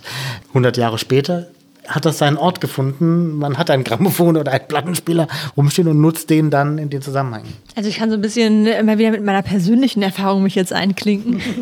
Äh, weil es tatsächlich so ist, ähm, dass wir das am Anfang wahnsinnig häufig genutzt haben, weil es steht ja da und da muss man es ja irgendwie auch nutzen. Und mittlerweile merke ich, wenn ich ins Bad gehe, denke ich gar nicht immer unbedingt daran, dass es da ist. Und wenn ich ähm, aber merkst, wenn es nicht da ist. Genau, aber ich merke, wenn es nicht da ist. Ich habe Maike vorhin erzählt, dass ich wenn ich bei meinen Eltern äh, ins Badezimmer gehe, manchmal den Impuls habe zu sagen, Echo, ähm, tu doch mal irgendwas. Und dann antwortet halt niemand. Gut, meistens stoppe ich auch nach Echo, weil es mir dann selbst auffällt. Aber es ist tatsächlich, man gewöhnt sich sehr relativ schnell dran ja, und sind, ähm, klar. es ist mehr so ein Ding, dass man eben nutzt, wenn man es braucht. Aber wie oft braucht man es? Also ich muss ernsthaft sagen, ich nutze das meistens morgens für die besagte Wettervorhersage. Manchmal, wenn ich morgens den Deutschlandfunk Mhm. hören will. Darf ich Cross-Werbung hier überhaupt machen? ähm, aber genau, also es ist Mhm. tatsächlich so ein totales Gewohnheitsding und auch Nutzending. Also wenn es mir nutzt, dann, dann vermisse ich es auch, wenn Mhm. es nicht da ist. Aber wenn es, wenn ich es gerade, aber meistens brauche ich es nicht. Das, Ja, das man auch ist ja das mit, dem, mit der Rolle in der Gesellschaft. Genau. Ja, Und deswegen wollte ich es noch mal Abnutzungseffekte. erwähnen. Ja, ja, total. Und ja. genau da sagen natürlich viele äh, unternehmensseitige Entwickler, ja, ja, aber wenn sie jetzt beispielsweise ähm, aus dem Badezimmer nicht nur Amazon sagen, ähm, packt das auf die Einkaufsliste oder für später Amazon Fresh, sondern sie direkt sagen, oh, meine Zahnpasta ist alle, bitte Zahnpasta bestellen. Und das für sie zu einer Gewohnheit wird, zu einer kommodifizierten, sehr bequemen Gewohnheit, dass dann halt am Abend die neue Zahnpasta einfach im, Brie- im Briefkasten liegt, dann kann man sich schon daran gewöhnen, glaube ich. Und darum ist, ist gerade das Bemühen vieler Unternehmen, genau solche Situationen zu schaffen, wo sie gar nicht mehr groß drüber nachdenken, sondern sie sagen einfach, ah, ich brauche neue Zahnpasta und dann wird genau ihre Zahnpasta natürlich genauso nachbestellt. Das Wobei ist gruselig, das ist der Kontext King, oder? Also wenn ich mir Ja, das, überlege, was das könnte man ja auch mit dem, mit, dem, mit dem Keyword, also bestellen oder einkaufen, keine Ahnung. Das kann schon sehr, sehr praktisch sein. Also ich kann mir viel, ich weiß von vielen Situationen, wir mit drei Kindern, äh, viel unterwegs, viel auf Reisen, äh, wo wir uns das, glaube ich, manchmal sogar wünschen würden. Wir sagen, ich werde es einfach heute nicht mehr schaffen. Äh, Das passt nicht in den Alltag, bei meiner Frau auch nicht. Naja, dann müssen wir halt mal gucken, Ich wie muss das mich, ist. muss mich dabei outen, So. dass ich überhaupt keine Online-Einkäuferin bin und auch noch nie etwas über diesen Amazon Echo bestellt habe. Okay. Also weil ich grundsätzlich einfach ähm, dieses nervige finde, Pakete zu bekommen. Ich verstehe total den Convenience-Faktor, Klar, klar. aber ich bin meistens einfach nicht zu Hause. Genau, ja, das ist, Und äh, ähm, ja, das sind, äh, okay, wir driften ein bisschen ab. Ja, nee, wir trifft eigentlich gar nicht ab, weil, weil das ja die realweltliche Folge ist. Diese, diese Geräte schweben ja nicht in einem immateriellen Irgendwo, sondern die haben ja eben Folgen. Also genau wie wir auch jetzt wissen, dass der Internethandel einfach am Ende eine Folge hatte, dass es endlose Horden von Lieferdiensten, verschiedene Outsourcing-Levels gibt, ähm, die dann natürlich die Straßen verstopfen und den Alltag füllen. Das ist die realweltliche Resultante solchen Handelns und äh, darüber sich Gedanken zu machen, ist klar, aber äh, auch da würde ich sagen, wird ja viel diskutiert gegenwärtig. Ähm, auch da wird es irgendwann andere Lösungen geben müssen als die gegenwärtige und die sehen vielleicht dann nochmal ganz anders aus, als wir uns das gegenwärtig vorstellen, weil die Probleme sind offensichtlich. Aber äh, ich finde es immer eigentlich schön, sich klarzumachen, dass diese Geräte eben genau nicht so folgenlos, abgehoben, unproblematisch, alles smooth sind, sondern es gibt dann immer Entscheidungen. Und Sie sagen, Sie haben noch nie was online bestellt? Ehrlich, noch nie. Ja, aber seltenst. Sicherlich seltener als ich und meine Frau, weil wir mit so einer Familie einfach permanent, das ist der einzige Weg, um direkt einzukaufen, weil wir es sonst einfach nie schaffen würden. äh, wir würden immer vor verschlossenen Türen stehen, wa- wahrscheinlich bei den Geschäften. Würde nie gehen. Ähm, ähm, aber das, da entstehen halt andere Probleme. Oder dann eben auch die Frage, ja, wenn Stichwort kontextuelles Mithören, äh, wenn ich Bestellungen machen will oder andere Datenbankabfragen, die dann eben auch eine Folge für meinen Reisealltag haben oder für andere Nutzungen in, in der Welt. Also sprich, was, was wir mit der Sprache tun, ist eben nicht folgenlos, aber eben auch nicht in Bezug auf unsere Kinder, was Sie ja eben eingangs nochmal noch erwähnt hatten. Also äh, auch die Kinder lernen das, aber ich denke eher, dass die Kinder lernen sollten, mit diesen Geräten auch umzugehen, weil sie werden auch ihr Leben wahrscheinlich weiterhin begleiten. Und ähm, ich glaube, mittlerweile kann man schon sagen, äh, viele der, ich sag mal, hobbymäßigen oder nicht professionellen Erfahrungen, die Menschen so in ihrer Kindheit, Jugend, Adoleszenz oder Spätadoleszenz im Studium oder so noch machen, prägen manchmal auch das Berufsleben. Also es gibt natürlich viele, ähm, auch Freunde von mir, Kollegen, die in den 80ern äh, viel gezockt haben und äh, heute natürlich Programmierer für VR-Applikationen sind. Das war da nicht drin gelegt, das haben die auch nie wirklich gelernt, das war auch nie, nie das Berufsziel, aber man wächst rein in, das, in, in dieses Leben. Von daher finde ich es auch wichtig für die Kinder, das kennenzulernen, das zu wissen, damit umgehen zu können und auch zu verstehen, wo liegen die Grenzen dessen, was soll die Alexa nicht erzählen und wozu brauche ich es auch nicht und wo ist auch doof und äh, wo ist es aber auch vielleicht praktisch oder hilfreich, weil es ist nun mal Teil dieser Welt und Ja. ähm, äh, es hilft nicht, das zu ver verbieten oder zu ignorieren oder so zu tun, als gäbe es das alles nicht. Ja. Wir haben vorhin schon mal die Genderfrage gestreift, nämlich in den Grundeinstellungen dieser Geräte, haben wir eben schon kurz angerissen, sind diese Geräte in der Regel durch weibliche Stimmen repräsentiert. Kritiker sagen, das hat Auswirkungen auf das Frauenbild nämlich als das Fräulein Sekretärin, so eine Erfüllungsgehilfin, die quasi dann halt äh, Wünsche erfüllt. Sie erzählten vorhin von Honda, wo das halt dann abgelehnt wurde als so eine Autorität. Äh, würden Sie es auch als Problem wahrnehmen? Definitiv. Also gerade in der Gesellschaft, wo wir uns ja eigentlich gesamtgesellschaftlich schon darauf hinbewegen, als das Konsens anzusehen, dass ähm, alle Geschlechter und alle Performativitäten auch von, von, von sexueller äh, Lebensform gleichberechtigt erscheinen sollen, dann einem Geschlecht oder einer stimmlichen Selbstdarstellung eindeutig das Assistenzlevel zuzuordnen, das hintertreibt das natürlich alles wieder. Hm. Und das sorgt dafür, dass einfach für jeden, jedes Kind auch und jeden Erwachsenen, der mit Sprachassistentinnen umgeht, ganz klar ist, die servile untergeordnete Dienstmarktposition hat eben eine Frau. Das wird da, dadurch wieder verfestigt. Also von daher würde ich schon sagen, ja, das ist einfach so, ein, so eine Art unvermutete Rückkehr eines sehr alten Gesellschaftsmodells in eine Gesellschaft, die sich schon sehr viel gleichberechtigter versteht oder glaubt zumindest. Ich finde an dem äh, Beispiel interessant die Frage, warum wollten wir das? Weil hinter Technologiekritik steht ja häufig das Gefühl, da, da ist eine Evil Force am Werk oder äh, bösartige Unternehmen oder nochmal anders gesagt, halt wahrscheinlich so der, der fiese Algorithmus. Und es entzieht sich so unserer Handlungsmacht. Aber tatsächlich gab es ja irgendwann mal Menschen, die das halt für eine gute Idee gehalten haben, zu sagen, alle Sprachassistenten sind weiblich. Und da ist halt irgendwie die Frage, warum? Naja, auch da ist es ja nicht alle Menschen, sondern ähm, also hier, ich möchte mal das Beispiel aufgreifen mit äh, BMW war es, nicht, nicht Honda, sondern oh. BMW. Äh, das war ein sehr berühmtes Beispiel, wird auch in der Literatur oft wiedergegeben und referenziert, weil einfach, sie haben tatsächlich eine weibliche Stimme genutzt, die von den Fahrern des BMW, BMW 5er oder 7er, irgendwas, also schon, schon eine Limousine, für die man ordentlich verdienen musste damals, in den frühen 90ern. Das wurde nicht gewünscht. Genau mit der Ansage, naja, das ist doch eine Frau, die kann mir doch nicht sagen, wie ich fahren soll. Und das repräsentiert natürlich dann wiederum, naja, ein, Weltbild eines Patriarch, eines Patriarchen letztlich. Okay, aber jetzt ist so. ja später und Amazon trifft dieselbe Entscheidung wieder. Genau. Da gibt es zwei Punkte. Das eine Sie, ist, also genau, so. das eine ist, dass die weiblichen Stimmen heute natürlich ganz andere sind als damals. Ich hatte ja damals erwähnt, ich hatte erwähnt, dass damals die Stimmen sehr oft nur durch den Pitch, durch die Tonhöhe unterschieden sind. Mhm. Jetzt, wenn Sie eine männliche Stimme nehmen und die nur höher pitchen, dann ist das im Grunde keine weibliche Stimme, sondern ist eine sehr hohe männliche Stimme und eine, die ein bisschen alien klingt.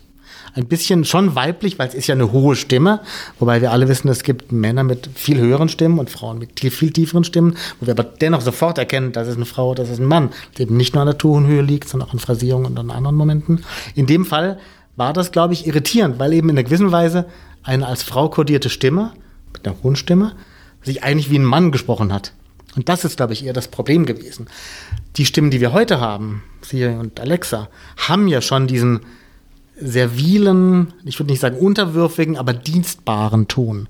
Das sind keine Stimmen, die eine Ansage machen oder sogar oder vielleicht sogar tendenziell befehlshaft sprechen, sondern die immer dienstleistend, immer so leicht geduckt sprechen, so ein bisschen im Ton auch nie sich erheben über sie, nicht sehr laut, nicht sehr leise und immer so ein gleichförmiges haben. Ähm, und das sind Stimmen, die für mich so einen Dienstbootton auch haben. Und die auch in dieser Hinsicht natürlich wieder eine ständische Gesellschaft stimmlich einführen, von denen, die eben sagen, was zu tun ist, die Befehle erteilen und diejenigen, die eben dann dem nacharbeiten und dem zuarbeiten und diese Stimme dann nachbringen. Ähm, und von daher holen wir uns eigentlich all diese Diskursprobleme oder auch Gesprächsprobleme der Dienstbotenkultur oder der Lakaienkultur über diese Geräte wieder rein und müssen mit denen umgehen. Nämlich auch, was wir schon ausführlich besprochen hatten, da hört vielleicht immer jemand mit. Das war ja auch bei Dienstboten immer, immer der Fall. Daraus speisen sich ganz viele Komödien und Dramen, dass die Dienstboten es halt doch mit angehört haben und dann weitererzählen. Viel, viel Humor ist daraus entstanden. Kann man sicherlich auch mit Sprachassistentinnen umsetzen, diesen Humor. Und zum anderen weiß ich auch, ich gebe eine Ansage, ich, das wird befolgt, ich kriege eine, ein Resultat.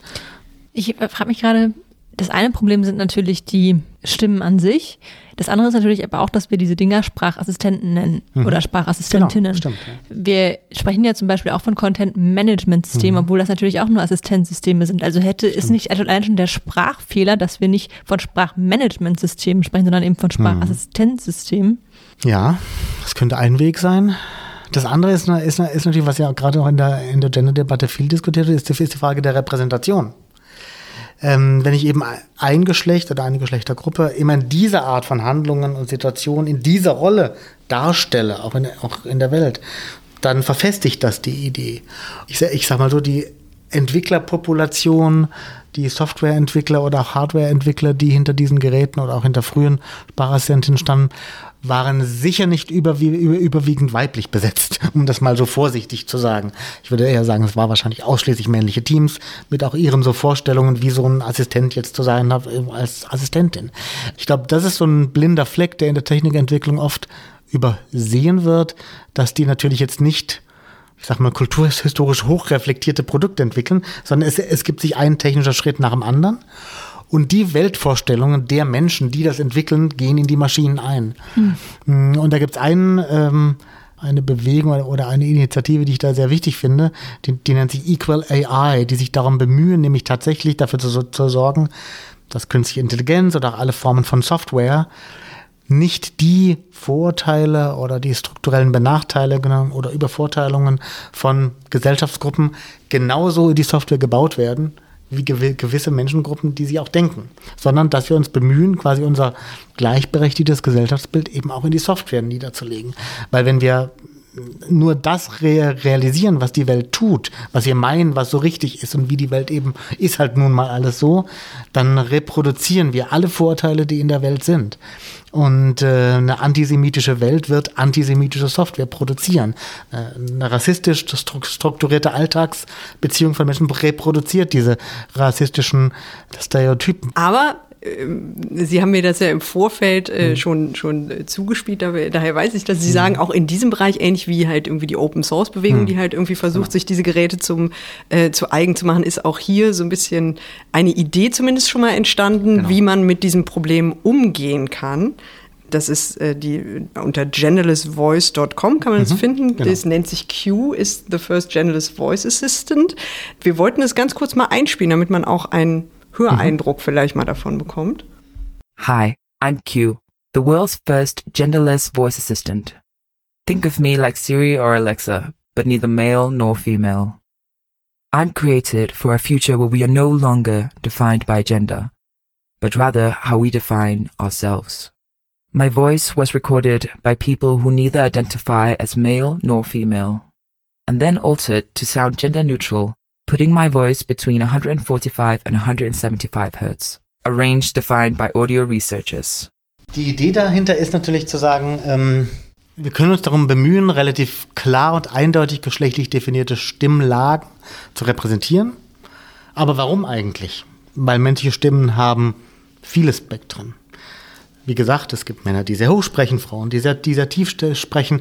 Und es geht auch nicht nur um Tonhöhen, sondern auch um Phrasierungen, um, um Untertöne, um Formanten, die höher liegen, tiefer liegen. Stimmen sind sehr viel komplexer als nur eine Tonhöhe.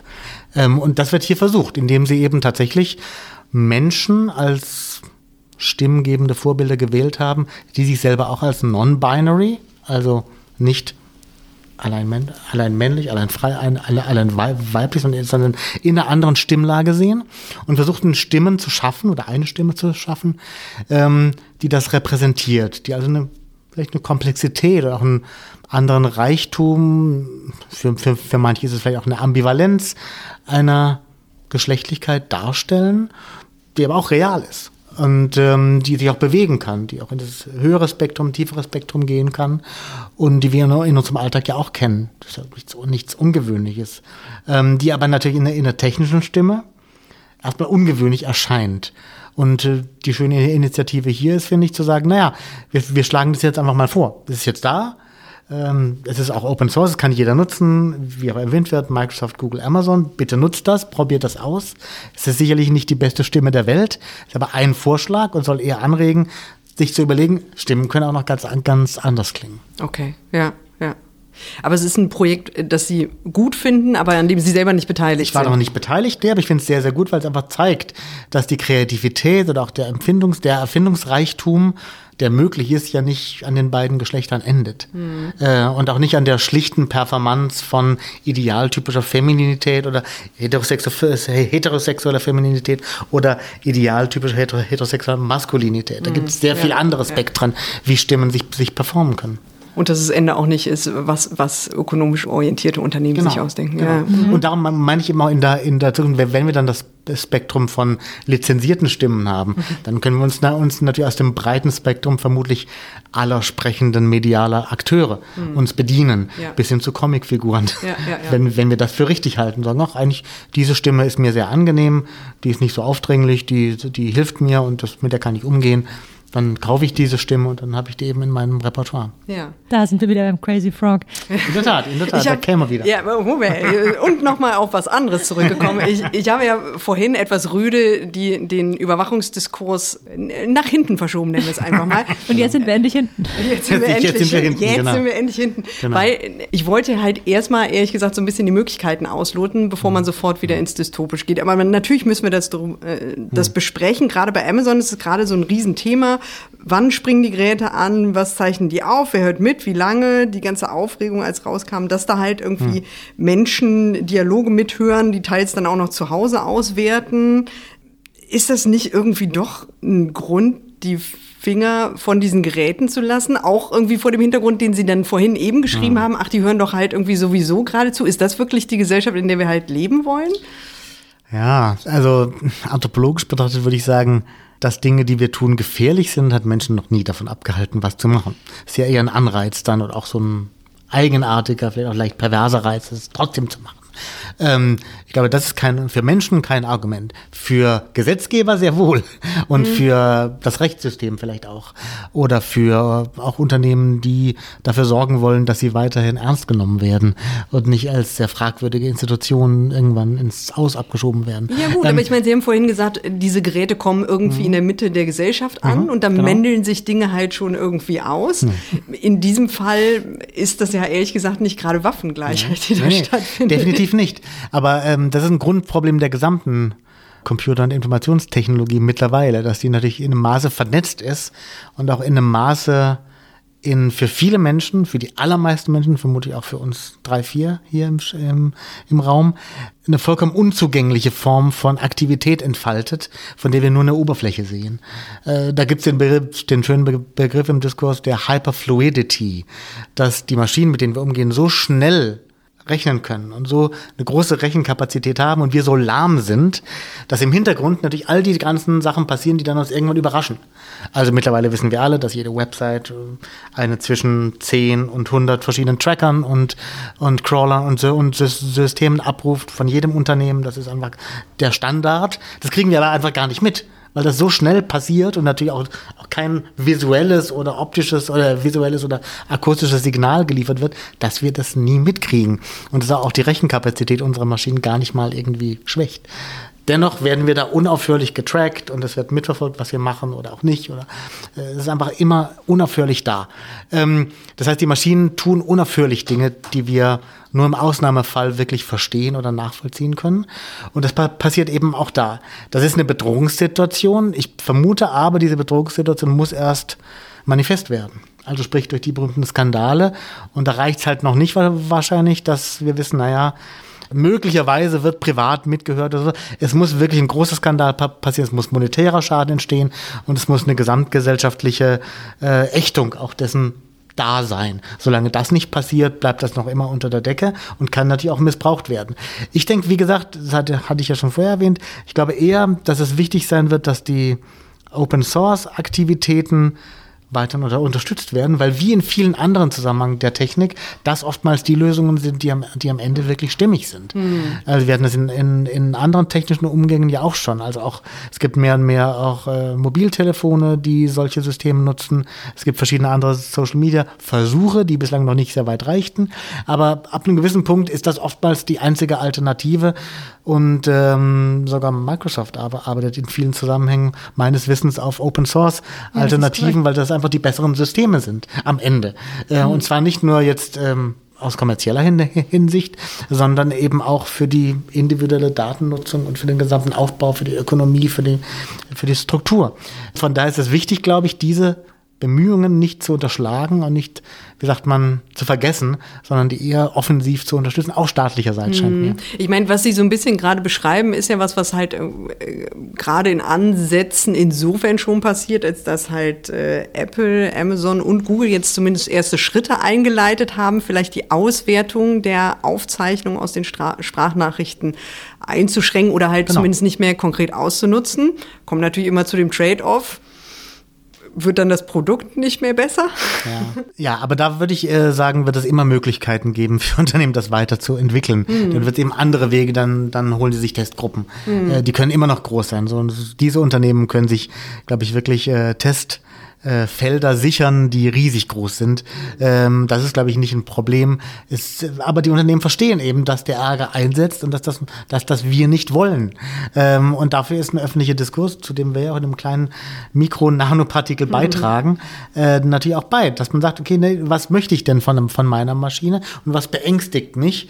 Und so ein, so ein Diskurs kann dann eben auch tatsächlich Unternehmen zum Handeln bewirken. Da ist keine strikte Kausalität am Start natürlich, aber so ein Diskurs kann Folgen haben, glücklicherweise. Die Frage, die ich mir gestellt habe, war, warum haben die Leute Angst davor, von anderen Menschen abgehört zu haben? Ich hätte es viel beunruhigender gefunden, wenn man mir gesagt hätte, dass die Maschinen schon so gut sind, dass sie alles automatisch optimieren und immer von selbst darauf kommen, was ich ursprünglich gemeint habe. Stichwort künstliche Intelligenz im Sinne von wirklich künstlicher Ja, Intelligenz. Ja, genau. Das ist dann natürlich schon eine sehr reflektierte Perspektive. Aber äh, dass das menschliche Abhören uns noch mehr bedrückt oder beängstigt, dahinter steht natürlich immer die Frage, ja, dann kriegt er ja all das mit, was ich dann in dem Raum von dieser Maschine mache. Will ich denn das? Und das ist einfach auch die Zone der Intimität, die Das heißt- ja aber sowieso sich ein bisschen auflöst, auch durch Social Media, durch andere Formen der Interaktion. Also da mm, es wird vieles poröser, sehr viel poröser, als das vor ähm, zehn Jahren noch war, schon war. Ja, aber das wollte ich Sie eh fragen als Soundforscher. Liegt es daran, dass wir halt irgendwie Stimme halt auch als was extrem Persönliches äh, wahrnehmen? Also ist das, äh, spielt das eine Rolle? Das spielt sicherlich eine Rolle, aber letztlich empfinden wir natürlich alle, zu Recht auch alle Handlungen, die wir mit unserer Existenz, unserem Körper vollziehen und die nicht auf einer großen Bühne vollzogen werden, als unser persönliches. Wir sitzen hier an einem offiziellen Tisch, wir haben uns darauf vorbereitet, wir sprechen in diesem Gespräch. Es ist eine kleine Bühne, auf der wir hier stehen. Wenn wir dieses Gespräch zu Hause, ähm, im Badezimmer, im Schlafzimmer oder bei einer Party halb betrunken führen würden, wäre das eine andere Situation. Wir würden vielleicht immer noch das gleiche Thema besprechen, vielleicht sogar mit ähnlichen Beispielen und ähnlichen Ansichten, würden aber nicht wollen, dass das jetzt so aufgezeichnet wird. Das wäre uns unangenehm. Und berechtigterweise, weil wir uns dafür nicht entschieden haben und uns gerade auch in einer Situ- einer Situation bef- befinden, wo wir genau nicht auf diese Art von Bühne stehen. Wir stehen dann auf anderen Bühnen, äh, persönlicheren, zwischenmenschlichen Bühnen, wie auch immer. Und da wollen wir aber andere Dinge per performen. Da, da haben wir uns zu anderen Dingen entschieden, implizit oder explizit. Und darum geht's, glaube ich. Zu was für eine Form von ähm, öffentlicher oder nicht öffentlicher Performance haben wir uns entschieden. Und dass Menschen äh, Sachen mithören und mitverfolgen, die wir nicht persönlich kennen, mit denen wir nicht vorher eine Interaktion hatten und mit, der wir, mit, mit denen wir nicht geklärt haben, ja, das ist jetzt okay so, das ist immer etwas, was kritisch ist. Ähm, und das ist einfach was völlig anderes, als wenn ich auf äh, Twitter ein persönliches Detail aus meinem Alltag erzähle. Dann entscheide ich mich ja, dieses persönliche, vielleicht sogar intime, vielleicht sogar peinliche Detail in einer bestimmten Weise aufzubereiten, textlich, visuell, wie auch immer. dass es für eine Öffentlichkeit gutierbar und vielleicht eine humorvolle oder eine mitfühlende Reaktion erzeugt.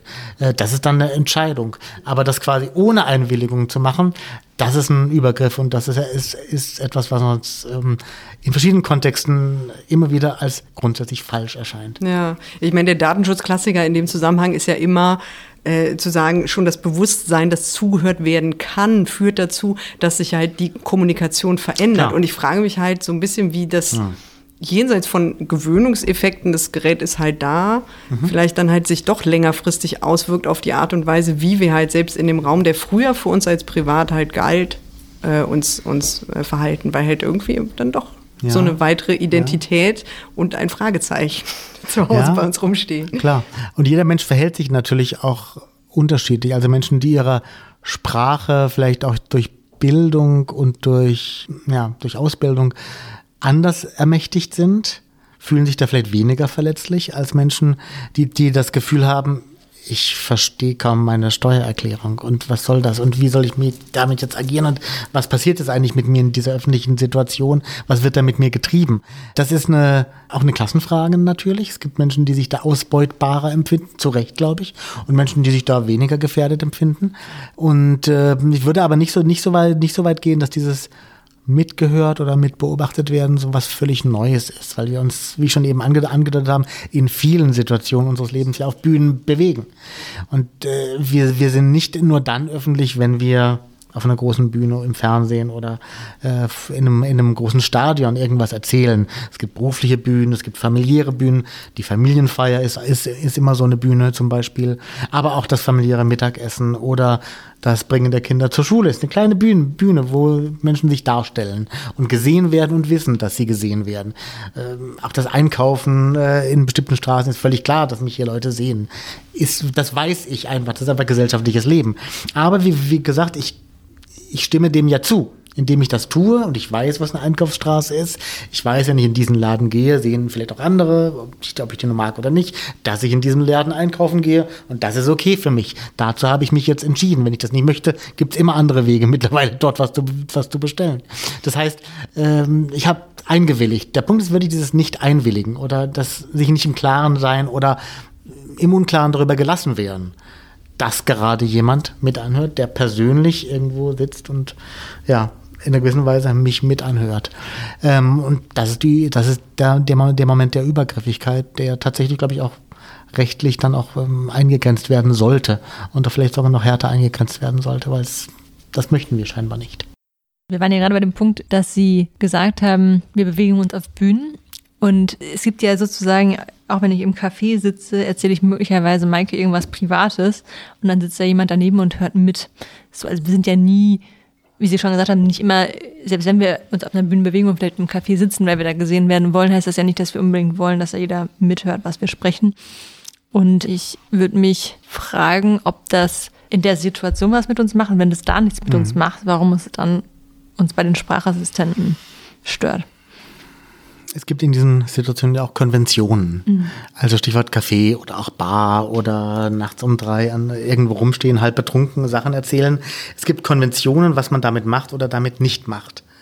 Wenn ich in einem Café, wenn Sie im Café sitzen mit einem guten Freund, guten Freundin, sehr persönliche Probleme wälzen und dabei vielleicht die Welt um sich herum vergessen und sehr laut werden und sich Dinge erzählen, wo Sie dann merken, oh, das möchte ich ja nicht jetzt nicht, dass das jetzt so alle so miteinander unangenehm dann ist das den anderen ja sehr oft auch unangenehm.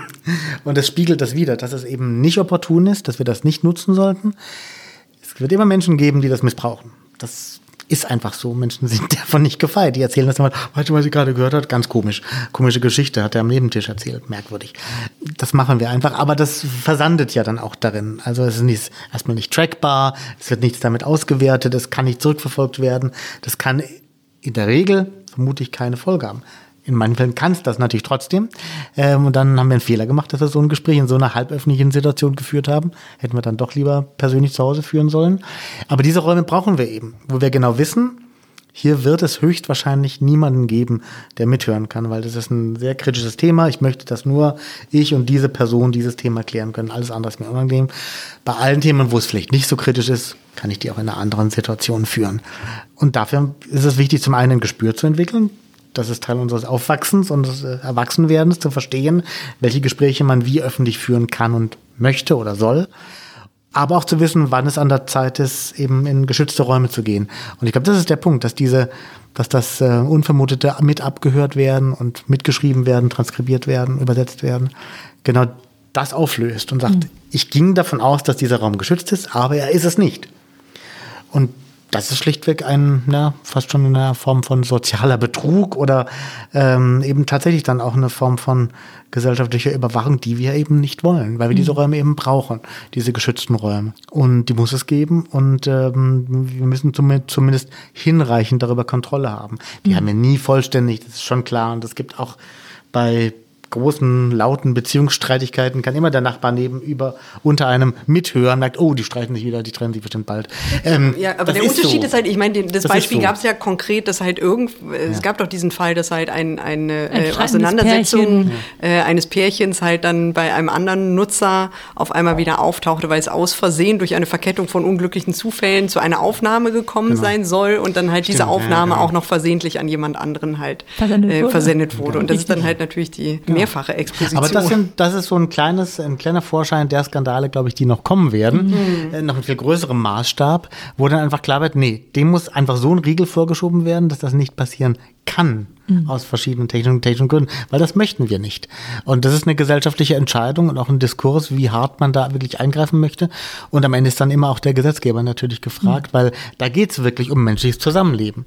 Mhm. Und äh, wenn Unternehmen ihr Angebot so strukturieren, dass quasi die Intimsphäre von Menschen wirklich ohne deren Einwilligung potenziell global zugänglich gemacht werden könnte, mhm. dann kann ein Gesetzgeber durchaus sagen, nee, also da ist jetzt das Unternehmen einfach haftbar. Ich kann mhm. mir da auch sehr drastische Schadensersatzforderungsklagen gerade in den USA gut vorstellen, die dann irgendwann mal sich äh, durchsetzen und dann wird es definitiv Regulierungen geben, weil Unternehmen wollen das einfach nicht. Mhm. Die werden ja. dafür keinen Schadenersatz zahlen wollen ja. und dann wird es plötzlich Lösungen geben. Aber es muss eben halt immer erstmal diese Präzedenzfälle wahrscheinlich geben, in einem Maßstab, der wirklich Menschen schädigt und der für alle sichtbar ist. Das ist ein, ist ein absoluter Bruch von Zivilisationsgeflogenheiten. Mhm. Das können wir nicht zulassen. Wer heute ein Auto kauft, will oft mehr als nur viele PS und ein überzeugendes Design. Was mein Fahrzeug alles kann und wie es mein Leben auch abseits der Straße bereichert, wird immer entscheidender. Porsche investiert 800 Millionen Euro pro Jahr, um das Auto zum zentralen Element unseres digitalen Lifestyles zu machen. Das bedeutet zum Beispiel, dass man auf Abruf ganz individuell dazu buchen kann, was einem wichtig ist. Am Wochenende steht eine Nachtfahrt durch norwegische Wälder an, also wird das spezielle Scheinwerferlicht freigeschaltet. Für das Wochenende auf der Rennstrecke wäre eine andere Fahrwerkseinstellung super. Ein Download und die Sache ist erledigt. Mehr Informationen rund um die digitale Transformation und Zukunftstechnologien gibt es unter newsroom.porsche.de. Wir müssen langsam zum Ende kommen. Ich habe mich letztens erschrocken, als nämlich ich einerseits dieses Gespräch hier eingetütet habe und dann kam ein Kollege vorbei und sagte, ich glaube ja, das richtig große nächste Ding wird Gestensteuerung sitzen wir jetzt hier und vertun uns eigentlich gerade. Und Sie haben sich diese ganze Stunde jetzt hier umsonst angehört. Ähm, nein, ich meine, das ist ja tatsächlich halt irgendwie, die Frau wird da gerade mhm. irgendwie aufs falsche Pferd gesetzt, fächert sich das einfach auf. Was erwartet uns da? Wie in vielen Zusammenhängen sagt man ja, äh, neue technisch-technologische Innovationen lösen selten die alten ab, sondern stellen sich neben sie und finden ihren neuen Ort. Die Gestensteuerung ist ja noch, noch an einem viel früheren Anfang. Ich glaube, bis sie so weit ist, dass sie dieses gewohnheitsmäßige Nutzung hat, wie jetzt Sprache, immerhin schon hat, dauert es noch einige Zeit und nicht alles, was man mit Gesten tun kann, ist auch das Gleiche, das man mit Worten tun kann. Es sind verschiedene Nutzungsformen sicherlich. In dem, was ich zuvor ansprach, nämlich das Bemühen, eigentlich alle menschlichen Ausdrucksformen oder Darstellungsformen auch technisch zu reproduzieren oder, oder technisch verstehbar zu machen, das, ist das ein, ein Teil davon. Und es ist ganz klar, wenn, äh, wenn diese Geräte uns sprachlich verstehen können sollen, müssen wir auch unsere Gesten verstehen oder unsere Bewegung verstehen. Und natürlich, das, was ich vorhin ansprach, die Kontextnutzung. Eine Maschine, die sieht, dass ich zum Fenster rausschaue und dann fragt, muss ich heute einen Mantel anziehen, wird dann sofort verstehen, was die eigentliche Frage ist. Mhm. Die Frage ist dann, wie wird das Wetter heute? Das kann die Maschine dann relativ leicht kontextuell erschließen. Ich schaue aus dem Fenster, ich schaue in den Himmel. Das machen Menschen immer, wenn sie, wenn sie, wenn sie Wetter wissen wollen. Äh, und dann stelle ich so eine Frage nach an, nach anziehen. Das ist dann eine Mischung aus einer sehr begrenzten Geste. Ich gehe zum Fenster, ich schaue raus. Das müsste dann auch schon erkannt werden. Und eben noch Sprachäußerung. Ich würde eher sagen, dass diese verschiedenen Artikulationsformen, eben Sprechen und Gestik oder Körperbewegung, ähm, sich ergänzen müssen. Anders geht das kaum.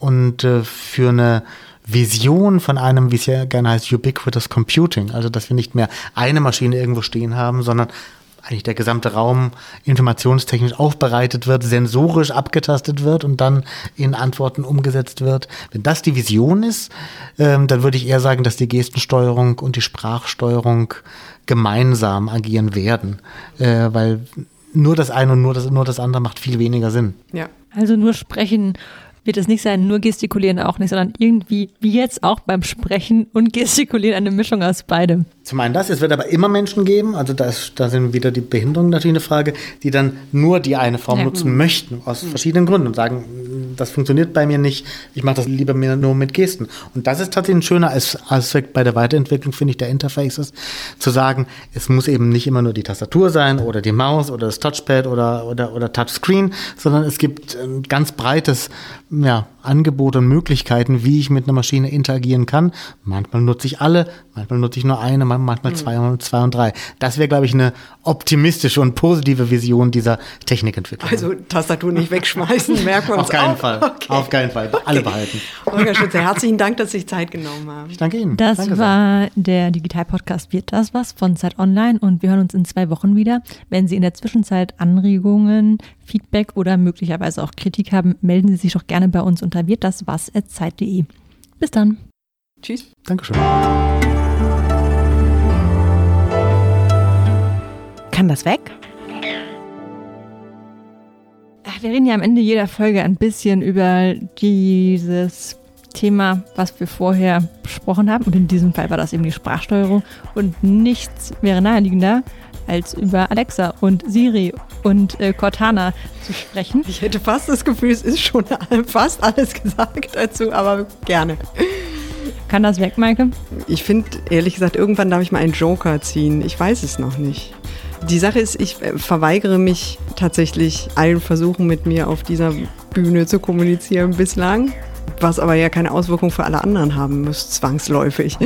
Bei mir ist es so, dass ich mich mit Händen und Füßen dagegen gewehrt habe, mir einen digitalen Sprachassistenten ins Haus zu stellen. Ähm, und dann habe ich einen geschenkt bekommen vor, ich glaube, ungefähr zwei Jahren. Das sind Ja. die Gewöhnungseffekte, Das über die wir die schon gesprochen haben. Gewöhnungseffekte. Und vor allem, ich dachte, ja, ich probiere das einfach ein bisschen aus und dann ähm, irgendwann stelle ich es wieder weg. Und dann hat man sich aber irgendwie doch auch daran gewöhnt, dass man eben keinen Knopf mehr drücken muss, sondern einfach nur labern muss. Aber zumindest nicht zum Shopping in deinem Fall. okay, Zumindest also ich ich, da nicht viel aus. okay, also ich bleibe unentschieden. Ich behalte zumindest meinen ein bisschen.